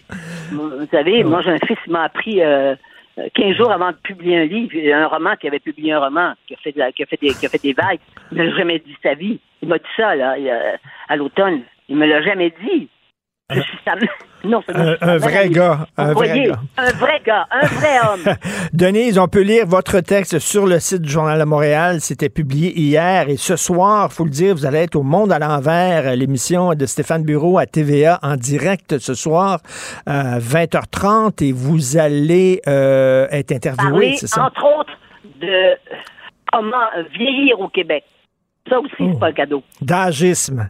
Non, ça aussi, c'est pas un cadeau. On vous écoute et tiens, on pourra en reparler lundi. Bon week-end, bonne émission ce soir. On va se croiser dans les studios là-bas parce que Oui, j'y serai aussi. sûr. OK. Merci. Au revoir. D'accord. Au revoir. Pour une écoute en tout temps, ce commentaire de Denise Bombardier est maintenant disponible sur l'application Cube ou en ligne au cube.ca. Tout comme sa série À haute voix, un balado où Denise Bombardier remonte le fil de sa mémoire pour discuter des enjeux de la société québécoise contemporaine. Cube Radio.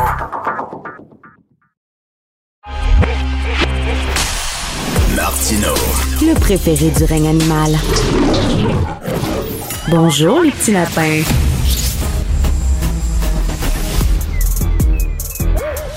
Mathieu Bocoté. Il représente un segment très important de l'opinion publique. Richard Martineau. Tu vis sur quelle planète? La rencontre. Je regarde ça et là, je me dis, mais c'est de la comédie. C'est hallucinant. La rencontre. Bocoté. Martineau. Alors, Mathieu, il y a une journaliste qui est accusée de transphobie. Raconte-nous ça. Alors, c'est en France, pardonne-moi, évidemment. C'est en France et il y a donc une- un homme qui est devenu une femme, donc on pourrait dire une femme trans, qui, euh, qui prend une certaine place dans l'espace public et des militantes féministes considèrent que quand on change de, genre, comme on dit aujourd'hui, ça ne veut pas dire qu'on change de sexe. Et dans une émission publique, la militante féministe Dora Mouton a refusé de nommer cet homme politique d'y voir une femme. Il a dit c'est un homme transféminin, pour reprendre la, la formule. Eh bien, ça vaut à cette euh, jeune femme d'être poursuivie par des associations qui prétendent lutter contre la transphobie. Donc, elle est poursuivie pour avoir dit cela, pour avoir refusé d'affirmer qu'un euh, qu'un homme qui est devenu une femme est une femme au même titre que quelqu'un qui est, euh, on pourrait dire femme depuis toujours, si tu me permets cette expression. Et là, il y a une tribune qui est parue dans Marianne. Marianne, c'est un hebdo français. Il y a une tribune qui est parue pour dénoncer le fait qu'on puisse traîner devant les tribunaux quelqu'un pour mégenrage, appelons ça comme ça. Entraîner devant les tribunaux, pourquoi? Pour avoir refusé cette conception nouvelle de, de l'être humain, cette conception nouvelle de, de l'identité sexuelle, qui consiste à dire que on ne- notre identité sexuelle n'est pas liée à notre nature, à notre biologie, qu'il s'agit d'une pure construction sociale, d'une pure euh, autodétermination on parle de l'autodétermination de genre aujourd'hui. Ben c'est ça. donc, donc Mathieu, Mathieu, pour être clair, je crois, je corrige-moi si je fais erreur, mais cette euh, femme trans, euh, elle est la première trans à avoir été élue maire, hein, je crois. Oui, exactement, bon, ok. Alors, elle a été élue maire. C'est la première femme trans. Est-ce que c'est une, c'est un homme qui a passé sous le bistouri, qui a eu une opération, qui a suivi un traitement hormonal, ou c'est quelqu'un qui s'est auto euh, défini comme femme? Alors, j'espère ne pas me tromper, mais je ne crois pas qu'il y ait eu le traitement hormonal. Mais, mais ça se pourrait que je me trompe. Je le précise tout de suite. Je le précise tout de suite. Mais je ne crois pas que ce soit le cas, d'autant que cette question n'est plus centrale. Pourquoi? Parce qu'on l'a vu en Écosse récemment. Il y a une loi qui est passée qui permet le changement d'identité de genre seul à 16 ans, simplement sur déclaration administrative. Même chose en Espagne. Donc, tout l'enjeu aujourd'hui de l'idéologie de trans, ça consiste à faire en sorte que votre reconnaissance d'identité de genre ne, ne dépende pas du changement hormonal, ne dépendent pas de la thérapie, ne dépendent pas de l'opération de changement de Et donc, donc, Mathieu, si toi, un matin, tu te lèves et tu te dis femme et tu fais la demande, euh, l'administration, la mairie, l'institution, l'organisme, le gouvernement ne peut pas dire non, euh, tu n'as pas le droit. Ils doivent absolument, obligatoire d'acquiescer à ta demande. Ben là, et là, tu nommes le cœur du problème. Donc là, la question que ça pose, que tout ça est très pratique. D'ailleurs, en Écosse, il y a eu un débat récemment sur ça. Et là, le débat, c'était, parce qu'on le gouvernement euh, de, Nicolas Sturgeon voulait qu'on puisse simplement, à 16 ans, changer d'identité de genre, euh, si on le veut, simplement. Pendant le débat, il y a eu un problème, c'est qu'il y a un homme qui était reconnu coupable de viol, qui, au moment d'être incarcéré, a dit ben, Je suis une femme désormais. Enfermez-moi dans une prison pour femmes. Ah, ben là, ça commence à causer problème. Et là, il y a une controverse telle que le gouvernement a dû reculer et traiter cet homme qui se disait femme comme un homme, en disant que dans certaines circonstances, la déclaration d'identité de genre ne suffit pas pour fonder l'identité de genre d'une personne en société. Donc là, tu vois où est-ce qu'on est rendu. Dans la tribune à laquelle je fais référence, qui est parue dans Marianne, on pousse ça un peu plus loin, puis on demande ben, un instant, qu'on comprenne bien, est-ce qu'il est encore possible d'affirmer aujourd'hui, par exemple, qu'une femme, euh, pardon, un homme ne peut pas être enceinte? C'est comme ça. Un homme ne peut pas être enceinte. Et puis, une, une femme ne peut pas avoir un cancer du pénis. C'est comme ça. C'est ainsi. On n'y peut rien. Bon. Eh bien, dire cela aujourd'hui vous vaut accusation de transphobie.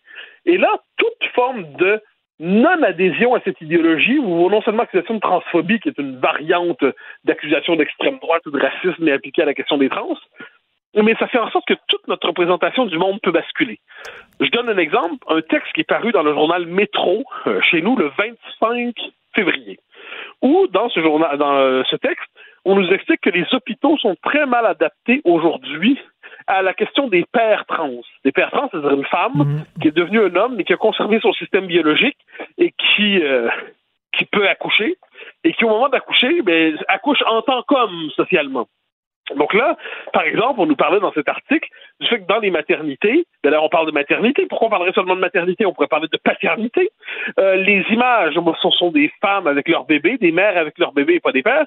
Euh, cette personne dans l'article nous disait que rien ne l'a plus terrifié que de se faire dire poussez madame, poussez madame au moment de l'échographie, alors qu'il dit non, je suis pas madame, je suis monsieur. Euh, donc là, on bascule dans cette sphère qui peut aller très loin. Et la question qu'on doit se poser, je crois, c'est est-ce qu'il est encore possible d'adhérer à une conception de l'être humain, d'adhérer à une conception de l'identité humaine, où on considère que le sexe, le genre n'est pas une pure construction sociale, qu'il y a un ancrage irréductible dans la biologie, et que de ce fait, il ne suffit pas de se déclarer d'un genre ou d'un sexe pour y appartenir. Exactement. Et c'est drôle parce qu'on parle d'appropriation culturelle. On dit aux enfants, ne vous déguisez pas en mexicain parce que c'est pas votre culture, mais tu peux t'approprier le sexe de... c'est complètement débile. Les, lois sont totalement arbitraires. Et pour moi, je vais te dire, moi, ce que je pense, et euh, ça va peut-être choquer des personnes, je m'en fous totalement. Un homme qui passe sous le bistouri pour se transformer en femme, selon moi, c'est une opération de chirurgie esthétique extrême. Il a changé son apparence, mais il n'a pas changé de sexe. Ça, c'est ma vision des choses. Non, mais dire cela aujourd'hui te vaut accusation d'extrême droite. C'est ça la vérité. On est dans un système idéologique qui fait en sorte que tout, tout remise en question des nouveaux progrès dits sociétaux vaut extrême droitisation. Qu'est-ce que ça veut dire concrètement? Ben, c'est qu'en France, donc là, pour, pour cette journaliste, Dora Moutrou, il y a une poursuite. Elle peut être poursuivie devant les tribunaux. Et là, il y en a plusieurs qui disent la transphobie, ce n'est pas une opinion, c'est un délit. Tout comme on dit, le racisme n'est pas une opinion, c'est un délit. Mais quand on regarde la définition qui est aujourd'hui donnée du racisme, on comprend que la note d'adhésion au multiculturalisme vaut euh, accusation de racisme, le refus de l'immigration massive vaut accusation de racisme, mais de la même manière, le refus d'accepter l'idée qu'il suffit de se déclarer d'un sexe pour y appartenir, ou d'un genre, comme ils disent aujourd'hui, eh bien, ça vaut accusation de transphobie. Donc, on est véritablement dans une espèce de monde à l'envers, un monde qui, font, qui, marche, qui marche sur la tête, disons ça comme ça, et les conséquences de cela, c'est que ça fait une société de plus en plus autoritaire. De plus en plus autoritaire, pourquoi? Parce que c'est la subjectivité tyrannique. La subjectivité tyrannique, c'est je dis que je suis quelque chose, donc vous devez être obligatoirement d'accord avec moi, et si vous ne l'êtes pas, vous me persécutez. Donc, si vous me persécutez, et là, qu'est-ce que ça veut dire concrètement? dans les circonstances, mais ça veut dire que je pourrais demain, quand on aura passé la phase de l'identité de genre, puis on sera rendu plus loin, peut-être avec les xénogenres, si je dis que je suis un elfe, si je dis que je suis blanc, on peut imaginer d'autres choses, et puis vous ne reconnaissez pas l'identité de genre que je m'attribue, eh bien, je pourrais vous accuser de tous les mots. On- Mais moi, tu sais, mettons le, mon point de vue là, sur ça. Euh, pourquoi, mais, tu sais, pourquoi les gens ne, ne pourraient pas se contenter de ne pas être d'accord en disant, je suis pas euh, d'accord avec Parce ce que, que dit ton Richard. propos est jugé comme propos haineux. C'est fou. Pourquoi il est haineux? Parce que quelqu'un dit je suis cette chose et tu n'es pas d'accord avec son autodéfinition. Donc, au nom de la majorité hétéropatriarcale phallocentrique, tu nies le droit des minorités de se définir telles qu'elles veulent s'autodéfinir. Dès lors, c'est un propos haineux. Les propos haineux sont pas permis. Donc, c'est pas une opinion que tu as, c'est un propos haineux, il faut te faire faire. C'est fou, vraiment. Là. Donc, c'est un véritable procès, là, qui se Ah, déroule. oui, oui, un délit. euh, Donc là, il va avoir une, euh, ça va se retrouver devant les tribunaux. Se retrouvant devant les tribunaux, donc c'est probablement devant la 17e chambre en, France, qui est la- le tribunal de la, de la liberté, euh, de la liberté d'expression. Eh bien, euh, la, la, la suite, la suite de cela, c'est que là, il va avoir désormais une forme d'inhibition dans le débat autour de la théorie du genre. C'est-à-dire, celui qui veut exprimer quelques réserves par rapport à ça peut à tout moment se retrouver devant les tribunaux. Dès lors, ben, ça pousse à la plus grande prudence et une idéologie se normalise de manière autoritaire. Ben, moi, j'ai hâte que quelqu'un prouve que c'est débile par l'absurde. C'est-à-dire qu'à un moment donné, il y a une personne qui va dire euh, le mardi, le jeudi et le samedi, je suis femme et les autres jours, je suis homme, puis on verra comment les autorités vont réagir. Oui, je- mais dans les faits, les autorités ont déjà réagi. Les autorités disent que tu peux poursuivre quelqu'un si tu affirmes que euh, une personne qui a une biologie masculine, mais qui se dit eh bien, tu peux le poursuivre pour ça. Les autorités t'ont déjà donné tort. Les autorités considèrent aujourd'hui qu'on peut te poursuivre si tu dis que la définition plurimillénaire inscrite dans la nature humaine de ce qu'est l'identité sexuelle, eh bien, si tu dis cela, on peut te poursuivre aujourd'hui. Donc, on a, de ce point de vue, on a déjà perdu. Ça veut pas dire qu'on va perdre toujours. Ça veut dire qu'on est dans un environnement de débat où le réel, désormais, est considéré comme un obstacle à faire tomber au nom de cette subjectivité donc- tyrannique qui ne tolère plus de compromis. Je peux me dire femme, mais je n'ai pas le droit de me déguiser en mexicain ou en samouraï euh, au cours de C'est Halloween. exactement ça. C'est fou raide, fou raide. Qui tu reçois demain à ton émission? CNews, euh, Mathieu? Alors, je le reçois pour une heure. Je reçois Alain Finkielkraut, euh, qui est un philosophe pour qui j'ai la plus grande estime. Je le reçois pour l'heure. Et au programme, eh ben, on va parler de la réécriture des, des ouvrages. On en a parlé, toi et moi, cette semaine. Yann Fleming, Roald Dahl, et ainsi de suite. On va parler du wokisme à l'université qui, en France, vient de frapper. Et là, soudainement, même le monde s'en rend compte. On va parler euh, de la question nationale aujourd'hui, telle qu'elle se présente en Ukraine, en Israël, en France. On va parler de la question de l'immigration. Donc, on va aborder tout ça. On aura une heure et je suis persuadé qu'on pourrait parler pendant deux et trois heures, mais ce sera tout ça dans une bonne heure à 20 h sur CNews, 16 h de Montréal. Et écoute, pour moi, c'est comme euh, si Mick Jagger euh, chantait avec, euh, avec Paul McCartney. Là, vraiment, Finkielkraut et Mathieu Boccoté ensemble à la même émission. On, va, on va regarder ça, c'est sûr et certain. Écoute, est-ce que tu dis qu'il y a eu, je veux revenir sur ton histoire là, de cette femme qui a été accusée de transphobie. Euh, Est-ce qu'elle a, qu'elle a des appuis? Est-ce qu'il y a des gens Oui, qui l'appuient comme tri- il y a personnalité une tribune publique? dans Marianne qui est parue d'intellectuels qui disent ben là, un instant, mais votre conception de la transphobie, dans les faits, c'est une manière de censurer tout débat sur, euh, sur, sur l'identité sexuelle. Puis dès lors, donc il y a des appuis, mais euh, ça se bouscule pas aux portes pour la soutenir. Ça se bouscule pas aux portes parce que ces gens-là ont peur euh, aussi. J'imagine que dans, derrière les portes fermées, ils vont dire elle a bien raison, mais malheureusement, euh, ils l'appuient pas comme d'habitude. C'est la preuve qu'il y a un climat de peur qui s'installe. Et c'est pas vrai que ce ne sont que des petites anecdotes. Il y a un climat qui est en train de s'installer qui est propice à la censure. Ben, je suis absolument d'accord. Et cette censure, c'est plus qu'un climat, en fait. Elle est désormais dans le droit. Elle est dans le droit, elle est dans le, financement des... Tu sais, ces organisations-là qui poursuivent les autres devant les tribunaux sont financées par l'État. Donc, c'est un régime. Il faut revenir à cette catégorie aristotélicienne par excellence pour penser la politique, le régime. Et le régime, aujourd'hui, est orienté de telle manière qu'il fait tout pour faire taire ceux qui n'encouragent pas ce qu'il présente comme des progrès. Donc, demain, mettons, c'est demain lundi. tous les jours, je suis en direct à LCN. Donc, lundi, je pourrais euh, dire à Jean-François Guérin, maintenant, euh, tu me présentes comme étant une femme, Madame Richard Martineau, et s'il refuse, je pourrais le poursuivre. C'est fou, raide. Ben, ouais, en fait, oui, oui, oui, oui, c'est ça, c'est ça. On appelle ça le, c'est le progrès de notre époque. hein. C'est pour ça que là-dessus, moi, je crois qu'on on, on marche, on marche vers le totalitarisme parce que pour moi, c'est la négation du réel et on veut nous obliger à dire que 2 plus 2 égale 5 et la plupart vont dire que 2 plus 2 égale 5 à la fois par conformisme, par peur ou par fanatisme. Fou. On t'écoute demain avec euh, Finkielkraut. Euh, Écoute, ça va être historique. J'ai très hâte de, de voir ça. Merci beaucoup. Bon week-end, Mathieu. Bye bye. Bye. Martino. Le cauchemar de tous les woke.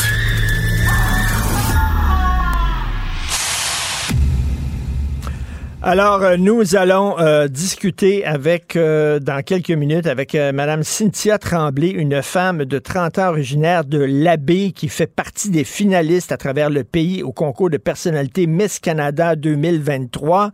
Euh, elle est devant moi. Est-ce que vous m'entendez, Madame Tremblay? Je la vois sur l'écran. Non, elle ne m'entend pas. Donc, euh, Cynthia Tremblay, depuis qu'elle est jeune, elle veut devenir euh, Miss Canada. C'est assez particulier en 2023 qu'il y a des gens qui ont, qu'il y des filles qui ont encore ce rêve-là parce que il y a eu toutes sortes de critiques sur ces concours, qu'on dit des concours de beauté, en disant, voyons donc, ça appartient à une autre époque, etc. Mais elle, depuis qu'elle est petite, elle veut faire ça. Et là, ben, elle dit, regarde, l'âge de plafonnement, l'âge maximal, c'est 33 ans. Elle a 30 ans. Elle dit, je vais me, je vais me lancer. C'est un texte qui est paru dans le Soleil. Donc, elle, elle a une, elle a des enfants, un mari, une belle profession, tout va bien dans sa vie, mais elle dit, il me manque quelque chose. Je veux gagner le titre de Miss Canada. Pourquoi? Euh, on va y poser la question? Donc, euh, Madame Cynthia Tremblay, vous êtes là? Oui, bonjour. Bonjour. Pourquoi c'est si important pour vous euh, d'être Miss Canada 2023? Je veux simplement passer un message de persévérance. euh, en fait, moi, c'est ça, ma, ma cause, la persévérance scolaire. Je veux passer un message de persévérance et euh, aux jeunes euh, du pays qu'on peut atteindre absolument tout ce qu'on veut dans la vie. Si on le veut vraiment, on va mettre les actions nécessaires. Euh, L'élection de Miss Canada, la grande finale, ça va être le 21 mai prochain à Brossard. Mais ce message-là, vous pourriez le passer de façon différente. Pourquoi vous voulez à tout prix euh, euh, avoir la couronne sur la tête de Miss Canada? Euh, je veux pas absolument avoir la couronne sur ma tête. C'est vraiment pas pour ça. Je partage déjà euh, ce, ce, ce genre de message-là sur mes réseaux sociaux de persévérance. Euh, je cherche simplement à atteindre le plus de gens possible parce que je sais qu'au travers euh, du pays, il y a certainement d'autres gens comme moi qui ont eu des parcours atypiques et ont besoin d'encouragement. OK, c'est quoi votre parcours? Vous n'étiez pas nécessairement très bonne à l'école, c'est ça? Non, exactement. Et moi, à 14 ans, je pensais simplement que je n'étais pas intelligente. Euh, donc, j'étais découragée, mais j'ai continué. Euh, j'ai terminé mon secondaire euh, au cheminement particulier et aux adultes. Et c'est à ce moment-là que j'ai découvert que j'ai- que j'étais intelligente et que j'avais des capacités, puis j'étais capable de réussir. OK, mais vous vouliez décrocher à un moment donné, c'est ça, lorsque vous étiez ado, vous avez dit les études, c'est pas pour moi, là. Je suis pas assez intelligente pour ça. Ben oui, je pensais que j'allais pas être capable de, de décrocher mon diplôme, là. Je pensais pas que j'allais pouvoir aussi avoir une carrière. Et, mais vous savez que les concours comme Miss Canada, là, c'est un peu snobé par certaines personnes. On dit, ben, non, c'est des concours de beauté. Peut-être dans les années 50, 60, c'était correct, mais on est en 2023, on n'a plus besoin de ça. Là. Euh, est-ce que ça a changé, ces concours-là? Parce qu'on dit tout le temps, non, non, euh, euh, on va choisir la gagnante selon ses, ses, capacités, son intelligence, sa culture, puis tout ça. Puis c'est drôle, mais c'est tout le temps la pitonne qui gagne quand même. C'est un peu bizarre, hein? Mmh. Monsieur Martineau, je suis pas d'accord avec vous parce que la Miss Canada actuellement, c'est euh, une femme extraordinaire qui n'est pas mannequin, euh, qui n'est pas une pitoune, vraiment pas. C'est une femme engagée, c'est une ambulancière de la péninsule acadienne. C'est oh. une femme extraordinaire. Euh, elle milite là, pour la santé mentale et pour le concours, il n'y a aucun critère concernant l'apparence physique. Une Miss Canada, c'est une personne très, très importante du pays.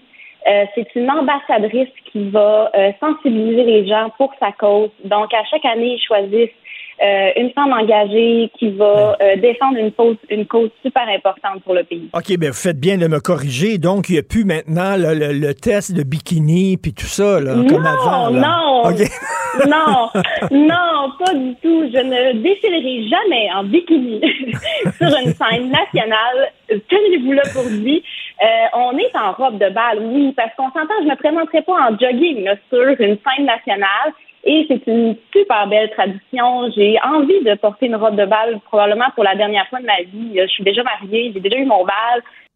Ça va probablement être la dernière fois, donc euh, je veux vivre aussi ce moment. Ben, écoutez, est-ce que le physique rentre en ligne de compte? Euh, est-ce que, je sais pas, une fille qui n'a pas un physique très avantageux, et c'est pas votre cas, mais mettons une fille qui n'a pas un physique très avantageux, est-ce qu'elle pourrait euh, rêver de devenir Miss Canada?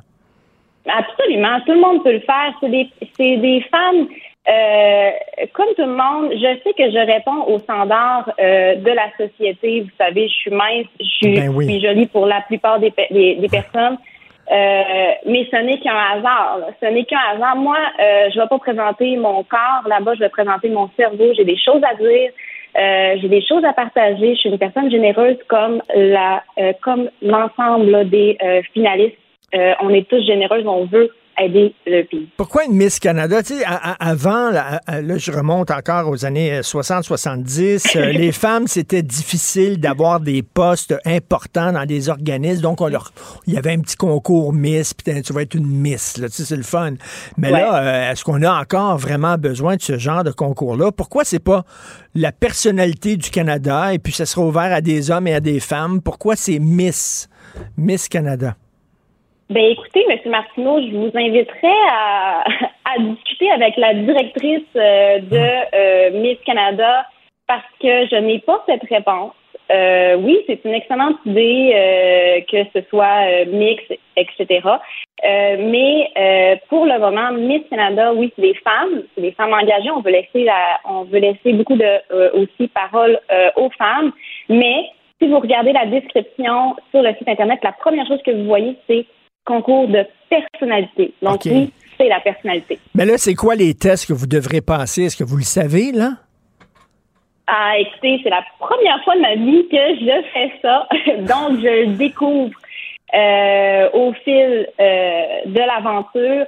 Pour le moment, tout est fait. J'ai besoin de vote du public. Donc, euh, ceux qui sont sensibles à la cause de la persévérance scolaire, euh, vous pouvez voter pour moi euh, au misscanada.org et j'attends euh, impatiemment la fin de semaine du 20 mai. On est cinq jours ensemble, toutes les finalistes.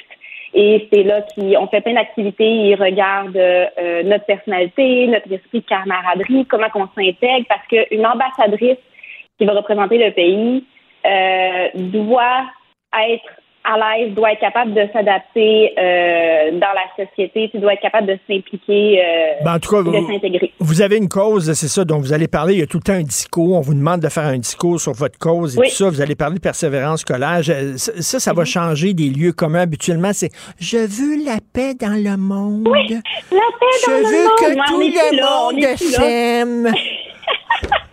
Ça, je- Vous êtes drôle. Euh, non, non, on est, on est plus là, M. Martineau. Il y a des causes euh, exceptionnelles.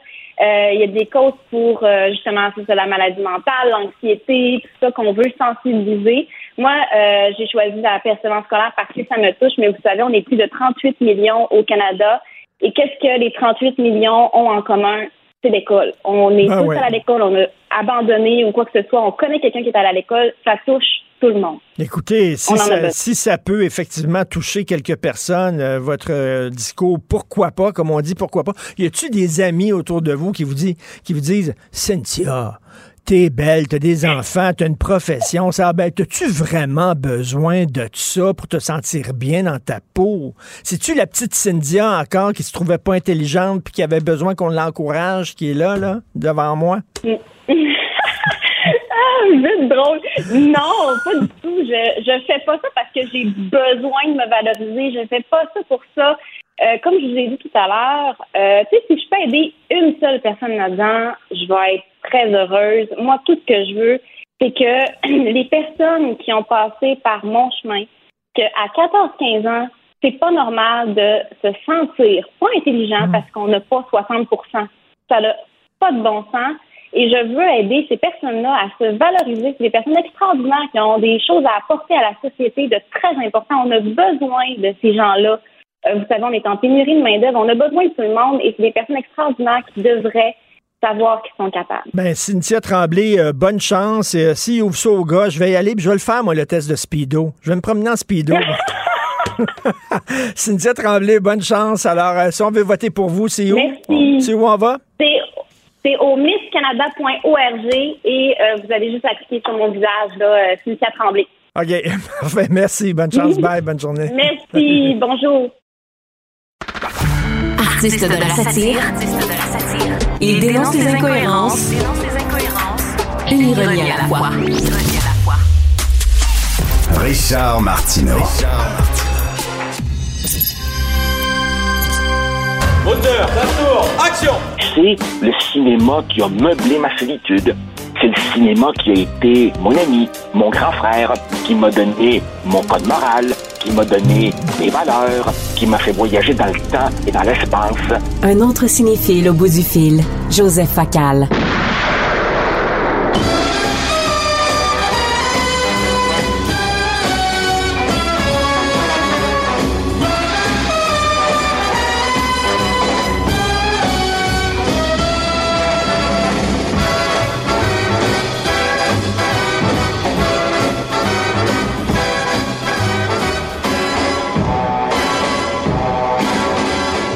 Bien sûr, le thème s'imposait de lui-même après cette annonce euh, où on disait qu'on allait réécrire des passages des euh, vieux romans de Ian Fleming euh, parce que ça ne correspondait pas aux valeurs d'aujourd'hui. On s'est dit, Joseph et moi, qu'on devait parler de James Bond et de l'évolution de James Bond.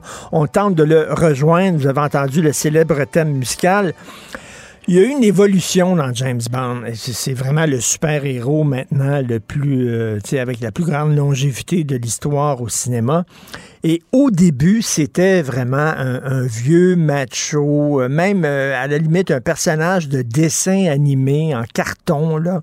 Euh, James Bond, c'était très coloré d'ailleurs, il y avait un côté très pop, très bande dessinée. Et on en a fait au cours des dernières années, surtout avec Daniel Craig, quelque chose de beaucoup plus sérieux, un personnage torturé, tortueux, qui avait même presque un, problème de complexe d'Oedipe avec M, M qui était joué par une femme, qui était plus joué par un homme, qui était pas joué par euh, Dame Judy Dench, qui était la, celle qui dirigeait euh, euh, James Bond et qui était un peu comme un, peu sa figure maternelle. Joseph, t'en penses quoi de cette évolution-là, qu'on en fait maintenant un personnage tortueux, torturé, névrosé, beaucoup plus dark, beaucoup plus glauque, t'en penses quoi? Ben, j'en pense tout simplement que si tu regardes les 27 films sur, mon Dieu, bientôt quoi, plus de 60 ans, euh, ils ont toujours essayé, avec plus ou moins de succès, de faire coller James Bond à son époque. Quand, par exemple, je regarde, disons, disons, le, le Roger Moore des années 70 et 80, ben, il incarne l'insouciance puis la légèreté de l'époque. J'imagine très bien, par exemple, Roger Moore euh, se dandinant en sortant du studio 54 à New York sur la musique des Bee Gees avec un petit peu de poudre dans le nez, tu sais.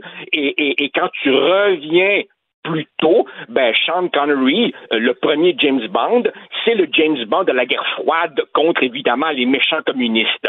Après ça, tu as eu la phase euh, narcotrafiquant et aujourd'hui, effectivement, dans une période, si tu veux, qui perd un peu ses points de repère, on a un Daniel Craig qui, d'une certaine façon, le joue un peu comme Hamlet, un, un James Bond torturé, un James Bond un peu shakespearien, un James Bond qui, d'une certaine façon, dans ses yeux, tu vois qu'il a vu toutes les horreurs du monde, il en a assez d'être une machine à tuer et il aspire à se reposer dans la campagne ou sous les tropiques. C'est pas nouveau. On a toujours essayé de, de coller James Bond à son époque et c'est pour ça que les gens qui disent la franchise est finie, euh, c'est un dinosaure, je suis pas d'accord avec ça. On va réactualiser James Bond et tant qu'il y aura une pièce à faire, nous le ressortir. Ben, je, je, ne vais pas euh, divulgacher. Je pense qu'il y a beaucoup de gens qui ont vu le dernier James Bond. Il meurt finalement à la toute fin. On a tué James Bond pour faire la place à un nouveau James Bond qui va plus coller aux valeurs d'aujourd'hui. J'en suis convaincu. Est-ce que tu serais ouvert, toi, Joseph, à un James Bond noir, par exemple? Parce qu'on parle de Idris Elba, par exemple. Euh, Est-ce que tu serais ouvert à ça, toi? Ou tu dis non, non, non, le James Bond de Ian Fleming, C'est sûr qu'une partie de moi devra faire une espèce de deuil. Parce que oui, j'ai grandi avec le James Bond euh, archétypique. Et je te dirais même, je te dirais même, Richard, que tant qu'à rester dans le thème de la pigmentation, déjà chez Timothy Dalton ou chez Pierce Brosnan, euh, c'était des bandes moins bandes que mon bande à moi, qui a toujours été Sean Connery. Alors évidemment, si on fait un bande noir, pourquoi pas? Mais, mais, si on veut aller trop loin dans l'idéologie diversitaire, là, on va sombrer dans le ridicule. C'est-à-dire que, que soit noir, d'accord. Mais si on commence, à côté de ça, à changer M, à changer Q, à transformer les band girls en band boys ou en band transgenre, si on met trop de sauce dans la réécriture, là, je vais finir par décrocher. Écoute, à, à, à, la fin, les, les, les, d'une certaine façon, oui. Les derniers James Bond, là, ils ont vraiment souligné le côté quasiment homo-érotique. Non, il n'y avait pas comme un, entre les lignes, là, on dirait que James Bond était amoureux du bandit euh, qui poursuivait.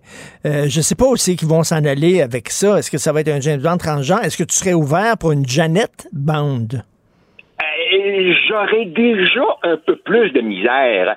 Tu sais, Richard, je pense que je pense que les gens qui produisent la franchise sont quand même assez intelligents pour comprendre qu'ils patinent sur une glace mince. Il faut aller chercher un nouveau public, d'accord, mais ce nouveau public, il n'est pas entièrement woke. Il faut faire très attention de ne pas s'imaginer que euh, cette nouvelle idéologie percole dans tous les recoins de la jeunesse.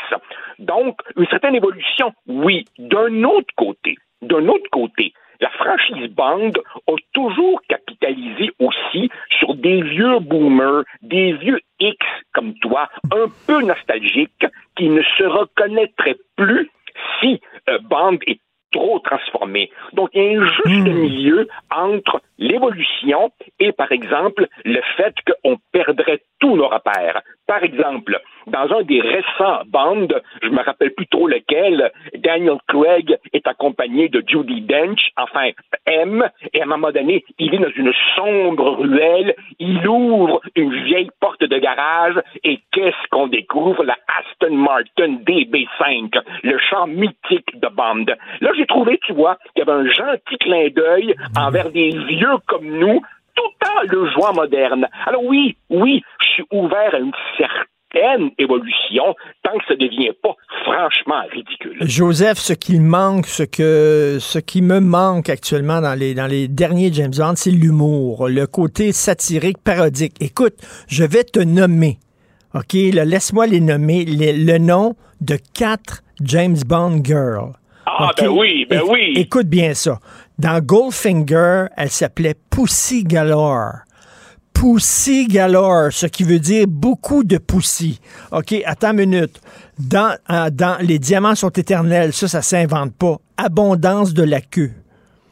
C'est son nom. Abondance de la queue qui était joué par Lana Wood. Euh, alors, dans Moonraker, Dr. Holly Goodhead. Et dans Octopussy, elle s'appelait Small Bone. OK, bon, abondance de la queue. Écoute, c'est certain que c'est hyper sexiste, mais il y avait un côté quasiment Austin Powers. Tu te souviens, là-bas, la, la, fille dans Austin Powers, qui était la parodie de James Bond, s'appelait Lotta Vagina? Euh, ouais, c'est sûr que... Eh ben, écoute, tu dis que les derniers James Bond manquent d'humour, évidemment, Richard, je, je, je, te contredirai pas. C'est toute notre époque qui manque d'humour. Alors évidemment, ici, d'une certaine façon, le, le, le, spectateur qui regarde les vieux bandes, il a le choix ou bien évidemment il se choque euh, et, il en appelle à la censure, ou bien il accepte qu'il faut les regarder off, même plus au deuxième, voire au ben troisième degré. C'est sûr que dans la représentation des femmes, euh, il y a des choses qui ne passent plus, et jusqu'à un certain point, j'accepte ça. Richard, remontons dans le temps. Rappelle-toi, 1965, Thunderball. Sean Connery, à un moment donné, a mal au dos il se fait soigner par une espèce de massothérapeute, il a un trouble de son goût, puis là, littéralement, il la colle contre le mur pour l'embrasser. C'est littéralement une agression. C'est oui. Pussy Galore à un moment donné. Pussy Galore souligne lourdement qu'elle est probablement lesbienne, eh ben, eh ben, ils, roulent ensemble dans le foin et là, on, Sean Connery euh, la, ramène dans le droit chemin de l'hétérosexualité en lui faisant rencontrer enfin un vrai homme. Lui, évidemment, c'est sûr qu'aujourd'hui, ça ne passe plus. Évidemment. Et, moi, moi j'aimais les noms là aussi des méchants. Et mon le nom le, du méchant que j'aime le plus, c'est dans The Man with the Golden Gun. Si tu t'en souviens, Francisco Scaramanga. Scaramanga l'homme, l'homme qui avait, l'homme qui avait le troisième mamelon, euh, joué par Christopher Lee, qui, qui, qui, a commencé dans les films d'horreur et qui évidemment, tu te rappelles, son île secrète avec son valet, que, que euh, aujourd'hui on, l'appellera le valet de, de, petite taille. mais, mais, moi, mais moi, je, je, je, dois te dire aussi que j'ai, j'ai, j'ai une, une en, en termes de les meilleurs méchants avoue que dans You Only Live Twice, Donald Pleasance en Ernst Stavro Blofeld, le chauve qui caresse son petit chat blanc, est absolument truculent. Et dans, dans, les, dans les noms, euh, dans Moonraker, c'était Michael, euh, Michael Lonsdal, un, acteur français qui jouait Hugo Drax. Si je me. Euh, écoute, les chansons, bien sûr. Tiens, Jean-François nous a préparé un petit montage euh, de une minute à peu près des meilleurs thèmes de James Bond. On écoute ça.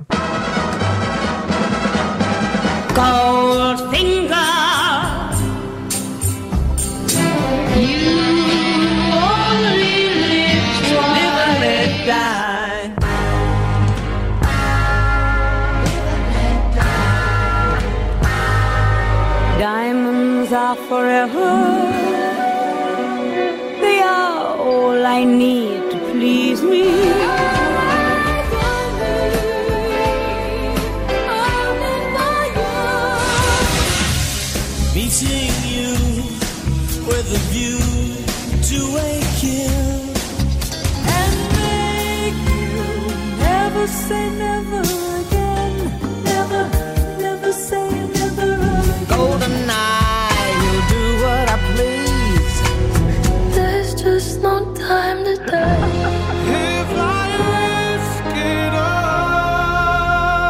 Oh, Jean-François, je pense que je vais aller chercher un Kleenex. J'ai fait un orgasme.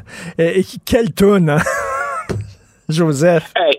Ah non, écoute, ce, ce montage-là était sensationnel et merci à ta gang. Mais, mais, mais, mais, mais, je note, je note, Richard, qu'ils ont mis au tout premier rang Goldfinger.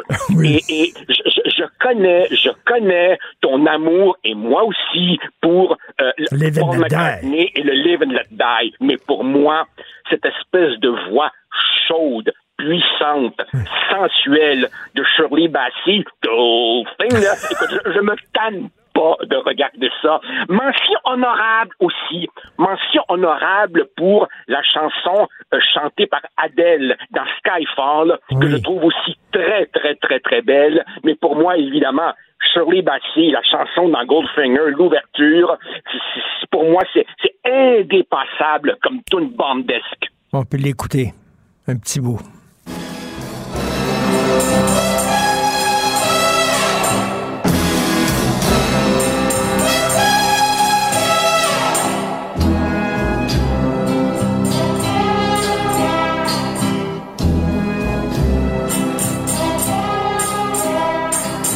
Goldfinger.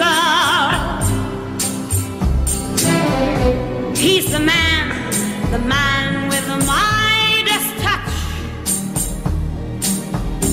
A spider's Ah, quelle voix, quelle voix. Et bien sûr, les génériques, on voit là, les silhouettes des filles en train de danser sur un gros gun.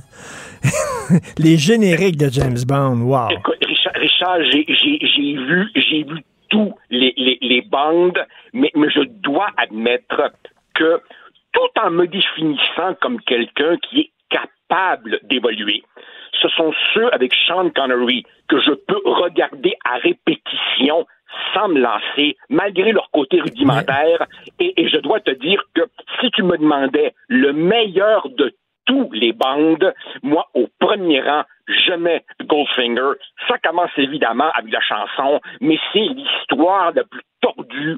Je trouve que Gert Frobe est un méchant absolument formidable. Et là, écoute, c'est la mafia, le vol de la réserve fédérale, l'auto écrapoutillé. Rappelle-toi du, du- du monstre coréen Odd Job, avec son chapeau melon meurtrier qui écrase la balle de golf. Rappelle-toi la fille qui aide Goldfinger à tricher aux cartes et, qu- et qu'on retrouve ensuite recouverte de peinture dorée. Donc Goldfinger est un film extraordinaire. Et écoute, la pire décennie pour le cinéma mondial, c'est bien sûr les années 80 où tu as eu une série de très mauvais films. Et d'ailleurs, c'était difficile pour James Bond dans les années 80. Il y a eu des nanars épouvantables. Euh, moi, le, le personnage de Jazz avec des grosses dents en métal, je pouvais pas le supporter. Qu'est-ce que tu pensais de ces films-là?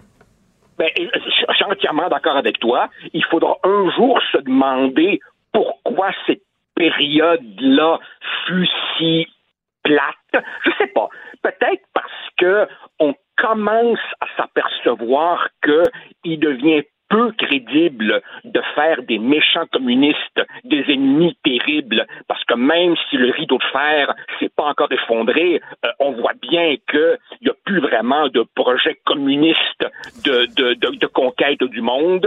Euh, on n'est pas encore tout à fait dans, euh, je, je sais pas, c'est comme si, un, un, un- un super héros a besoin d'un super méchant. Et dans les années 80, c'est comme si on cherchait un peu. C'est-tu les narcotrafiquants? C'est-tu un méchant virus? C'est-tu des- on, se cherche des méchants.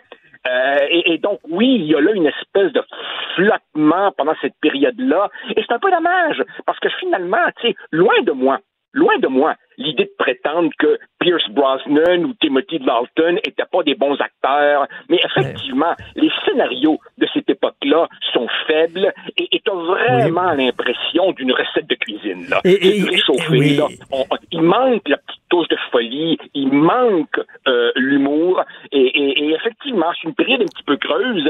Et, et honnêtement, honnêtement, Richard, quand, à partir de 2005-2006, Daniel Craig réussit à relever la franchise, moi, là, je n'y croyais plus. Oui. Non, non, c'est vraiment. Et tu sais, je parlais des drôles de noms, des bonnes girls et des méchants. Même le producteur avait un drôle de nom, Albert Brocoli, ça s'invente pas. Et écoute, tu sais, tu sais que euh, c'est le rêve de Denis Villeneuve de tourner un James Bond. Il rêve de ça. Euh, euh, je sais pas, c'est un cinéaste qui est très froid. Denis Villeneuve, très froid. Ses films, que ce soit Dune, que ce soit la suite de Blade Runner, je trouve ça très beau, mais hyper froid. Il me semble que ça prend un cinéaste avec un peu plus de chaleur, puis de d'humour pour Ben, Écoute, faire James Bond. te- ah, c'est drôle que tu me dises ça parce que moi là, moi, moi, Denis Villeneuve me, me, me fait vivre une sorte de peine d'amour de cinéphile, en ce sens où je le trouvais extraordinairement euh, talentueux. Il est évidemment extraordinairement talentueux. J'avais trouvé que Enemies avec Hugh Jackman qui perd sa petite fille est un film absolument terrible. Il y a de l'émotion. Puis, quand j'ai appris qu'il faisait Blade Runner et, et Dune, j'étais évidemment rempli d'attentes et comme toi, j'ai trouvé ces films Froid. froids, froids, froids. C'est des films plastiquement superbes, mais je me suis jamais identifié Non. au personnage. Et là, effectivement, s'il s'agit de faire de belles images et de la techno, il sera parfait. Mais c'est pas ça, James Bond. Euh, il faut qu'il y ait une émotion. Et, et je dois te dire que, évidemment, il n'acceptera pas. Il, il est rendu ailleurs. Mais un très grand cinéaste comme Sam Mendes, Ben oui. c'est lui qui a Ben relancé oui. euh, Skyfall. Je suis tout à fait d'accord. Sam Mendes était un super cinéaste pour James Bond. Écoute, on verra là, qui vont nous annoncer. Il y a des rumeurs, peut-être Tom Hardy. Ma blonde est super déçue que Clive Owen, qui est son wet dream, n'a jamais joué James Bond. Puis c'est vrai qu'il était fait pour faire James Bond, mais là, il est rendu trop vieux, malheureusement. Merci beaucoup, Joseph. Plaisir. Bon week-end. Bye. Richard Martineau. Plongé dans l'actualité avec des observateurs qui pensent à contre-courant.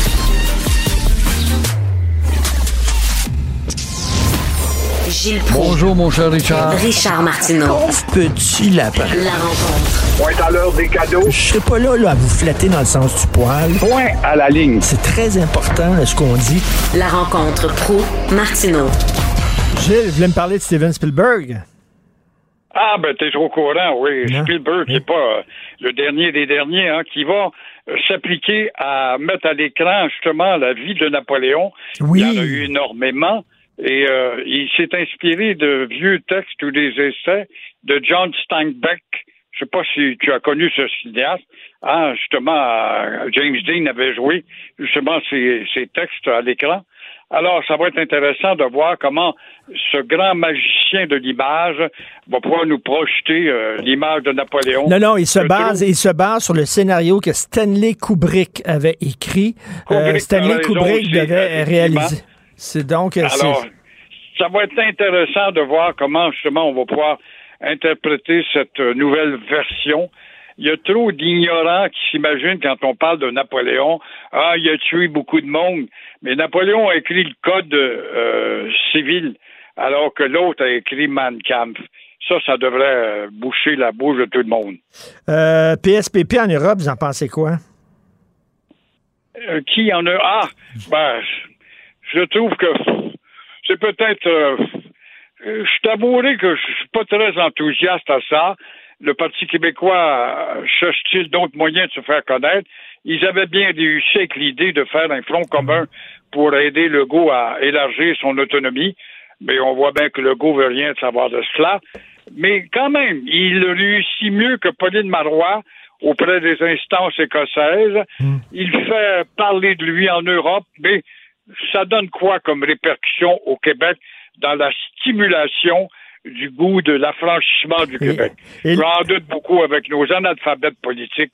J'en doute beaucoup. Et les médecins millionnaires, vous en pensez quoi? Ah ben ça, là, eux autres, ils ont besoin, ils ont un syndicat, c'est incroyable. Ils défient le syndicat. Alors, des vaches sacrées, on en a beaucoup. On en a eu des vaches sacrées. On a à quoi chasser des intouchables. On le sait, la justice a peur. Mais voilà maintenant qu'il y a aussi les blouses blanches, des spécialistes des blouses blanches. Je sais pas s'ils portent des blouses bleues, mais on dit toujours quand on parle d'un médecin, les blouses blanches. Alors, euh, qui euh, deviennent des vaches sacrées intouchables. Et bien plus, les blouses blanches euh, se font menaçantes. Il faut le faire, là. Tu menaces même ton propre syndicat, la fédération qui aimerait les temporiser un peu. Alors là, si vous nous empêchez de faire des millions, eh bien, on va négliger les patients. C'est une réflexion inadmissible dans le contexte actuel. Et moi, je vois là-dedans toute l'influence de ces médecins spécialistes qui subissent justement le courant américain. On a tellement de médecins qui sont multimillionnaires aux États-Unis, ça fait bien. Ça se promène avec des Bentley, puis ça a des manoirs, puis ah, ils réussissent, sont riches. Mais euh, ils sont-ils au service de la population? Sûrement pas aux États-Unis? Ils sont au service de la bourse et de la course aux millions de dollars. Alors, il va falloir qu'il y ait soit une législation ou que le syndicat soit doté d'un pouvoir un peu plus interventionniste, surtout chez les radiologistes qui sont en tête. Et euh, pensez-vous qu'il y a un avenir pour Éric Duhem parce que ça va pas bien dans les sondages pour lui? Je trouve ça dommage, Éric Duhem, qui a hmm. trempé dans plusieurs étiquettes politiques. Il a touché à toutes les formations. Il demeure un gars très brillant, un gars qui est utile dans le débat, qui amène des fois des rafraîchissements dans le débat politique où on a oublié tel angle ou tel autre. Et par conséquent, si son parti doit s'écrouler, il perd des membres là, il n'a pas réussi à rentrer à l'Assemblée. Est-ce qu'il va devoir faire un choix euh, tout simplement de lui-même adhérer dans un parti à condition qu'il devienne un, très bon général parmi euh, tant d'autres. Moi, je pense hmm. qu'il devrait choisir une étiquette quelconque. Ben oui, euh, embarquer peut-être dans un, tiens, le Parti conservateur fédéral. Pourquoi pas? Parce que Poilievre a besoin de crédibilité au Québec. Ben oui. Même si les sondages lui sont favorables, actuellement, ça a été la même chose pour Erin O'Toole avant lui. Mais euh, quand arrive le vote universel, ben, il gagne moins de comté que, que le Parti libéral. Mais là, Trudeau est vraiment en perte d'altitude. C'est le temps d'organiser le Parti conservateur. Il pourrait être un joueur euh, très important, en tout cas un deuxième violon comme représentant du Québec. Oui, mais on va me dire, oui, mais ils ont déjà le député, l'ancien animateur à TQS. Je veux bien, mais euh, ça transcende pas assez. C'est ça. Puis lui, il dit que je suis en politique pour 10 ans. C'est ça qu'Éric Duhem dit. Je suis là pour 10 ans. Mais si ça continue à baisser dans les sondages, je pense qu'à un moment donné, il va tirer à plug. Il n'y a pas de temps à perdre non plus. Là. 10 années comme ça, euh, avec personne, aucun député de, de, de élu m'étonnerait qu'il dure là. Merci beaucoup. Bon week-end, Gilles. À toi aussi. Merci, bon week-end. Merci à toute l'équipe. Florence Lamoureux, Marianne Bessette, Louis-Antoine Lemire à la recherche qui m'ont donné un sacré bon coup de main. Merci Jean-François Roy à la régie, la réalisation. Super montage des tunes de James Bond. Merci beaucoup Jean-François. Garde ça en stock. Tiens, on va peut-être la faire écouter. C'est euh, Benoît qui euh, prend la relève. Passez un super beau week-end. Il annonce encore la Christine Neige demain. Et on se reparle lundi 8h30. Bye. Cube Radio.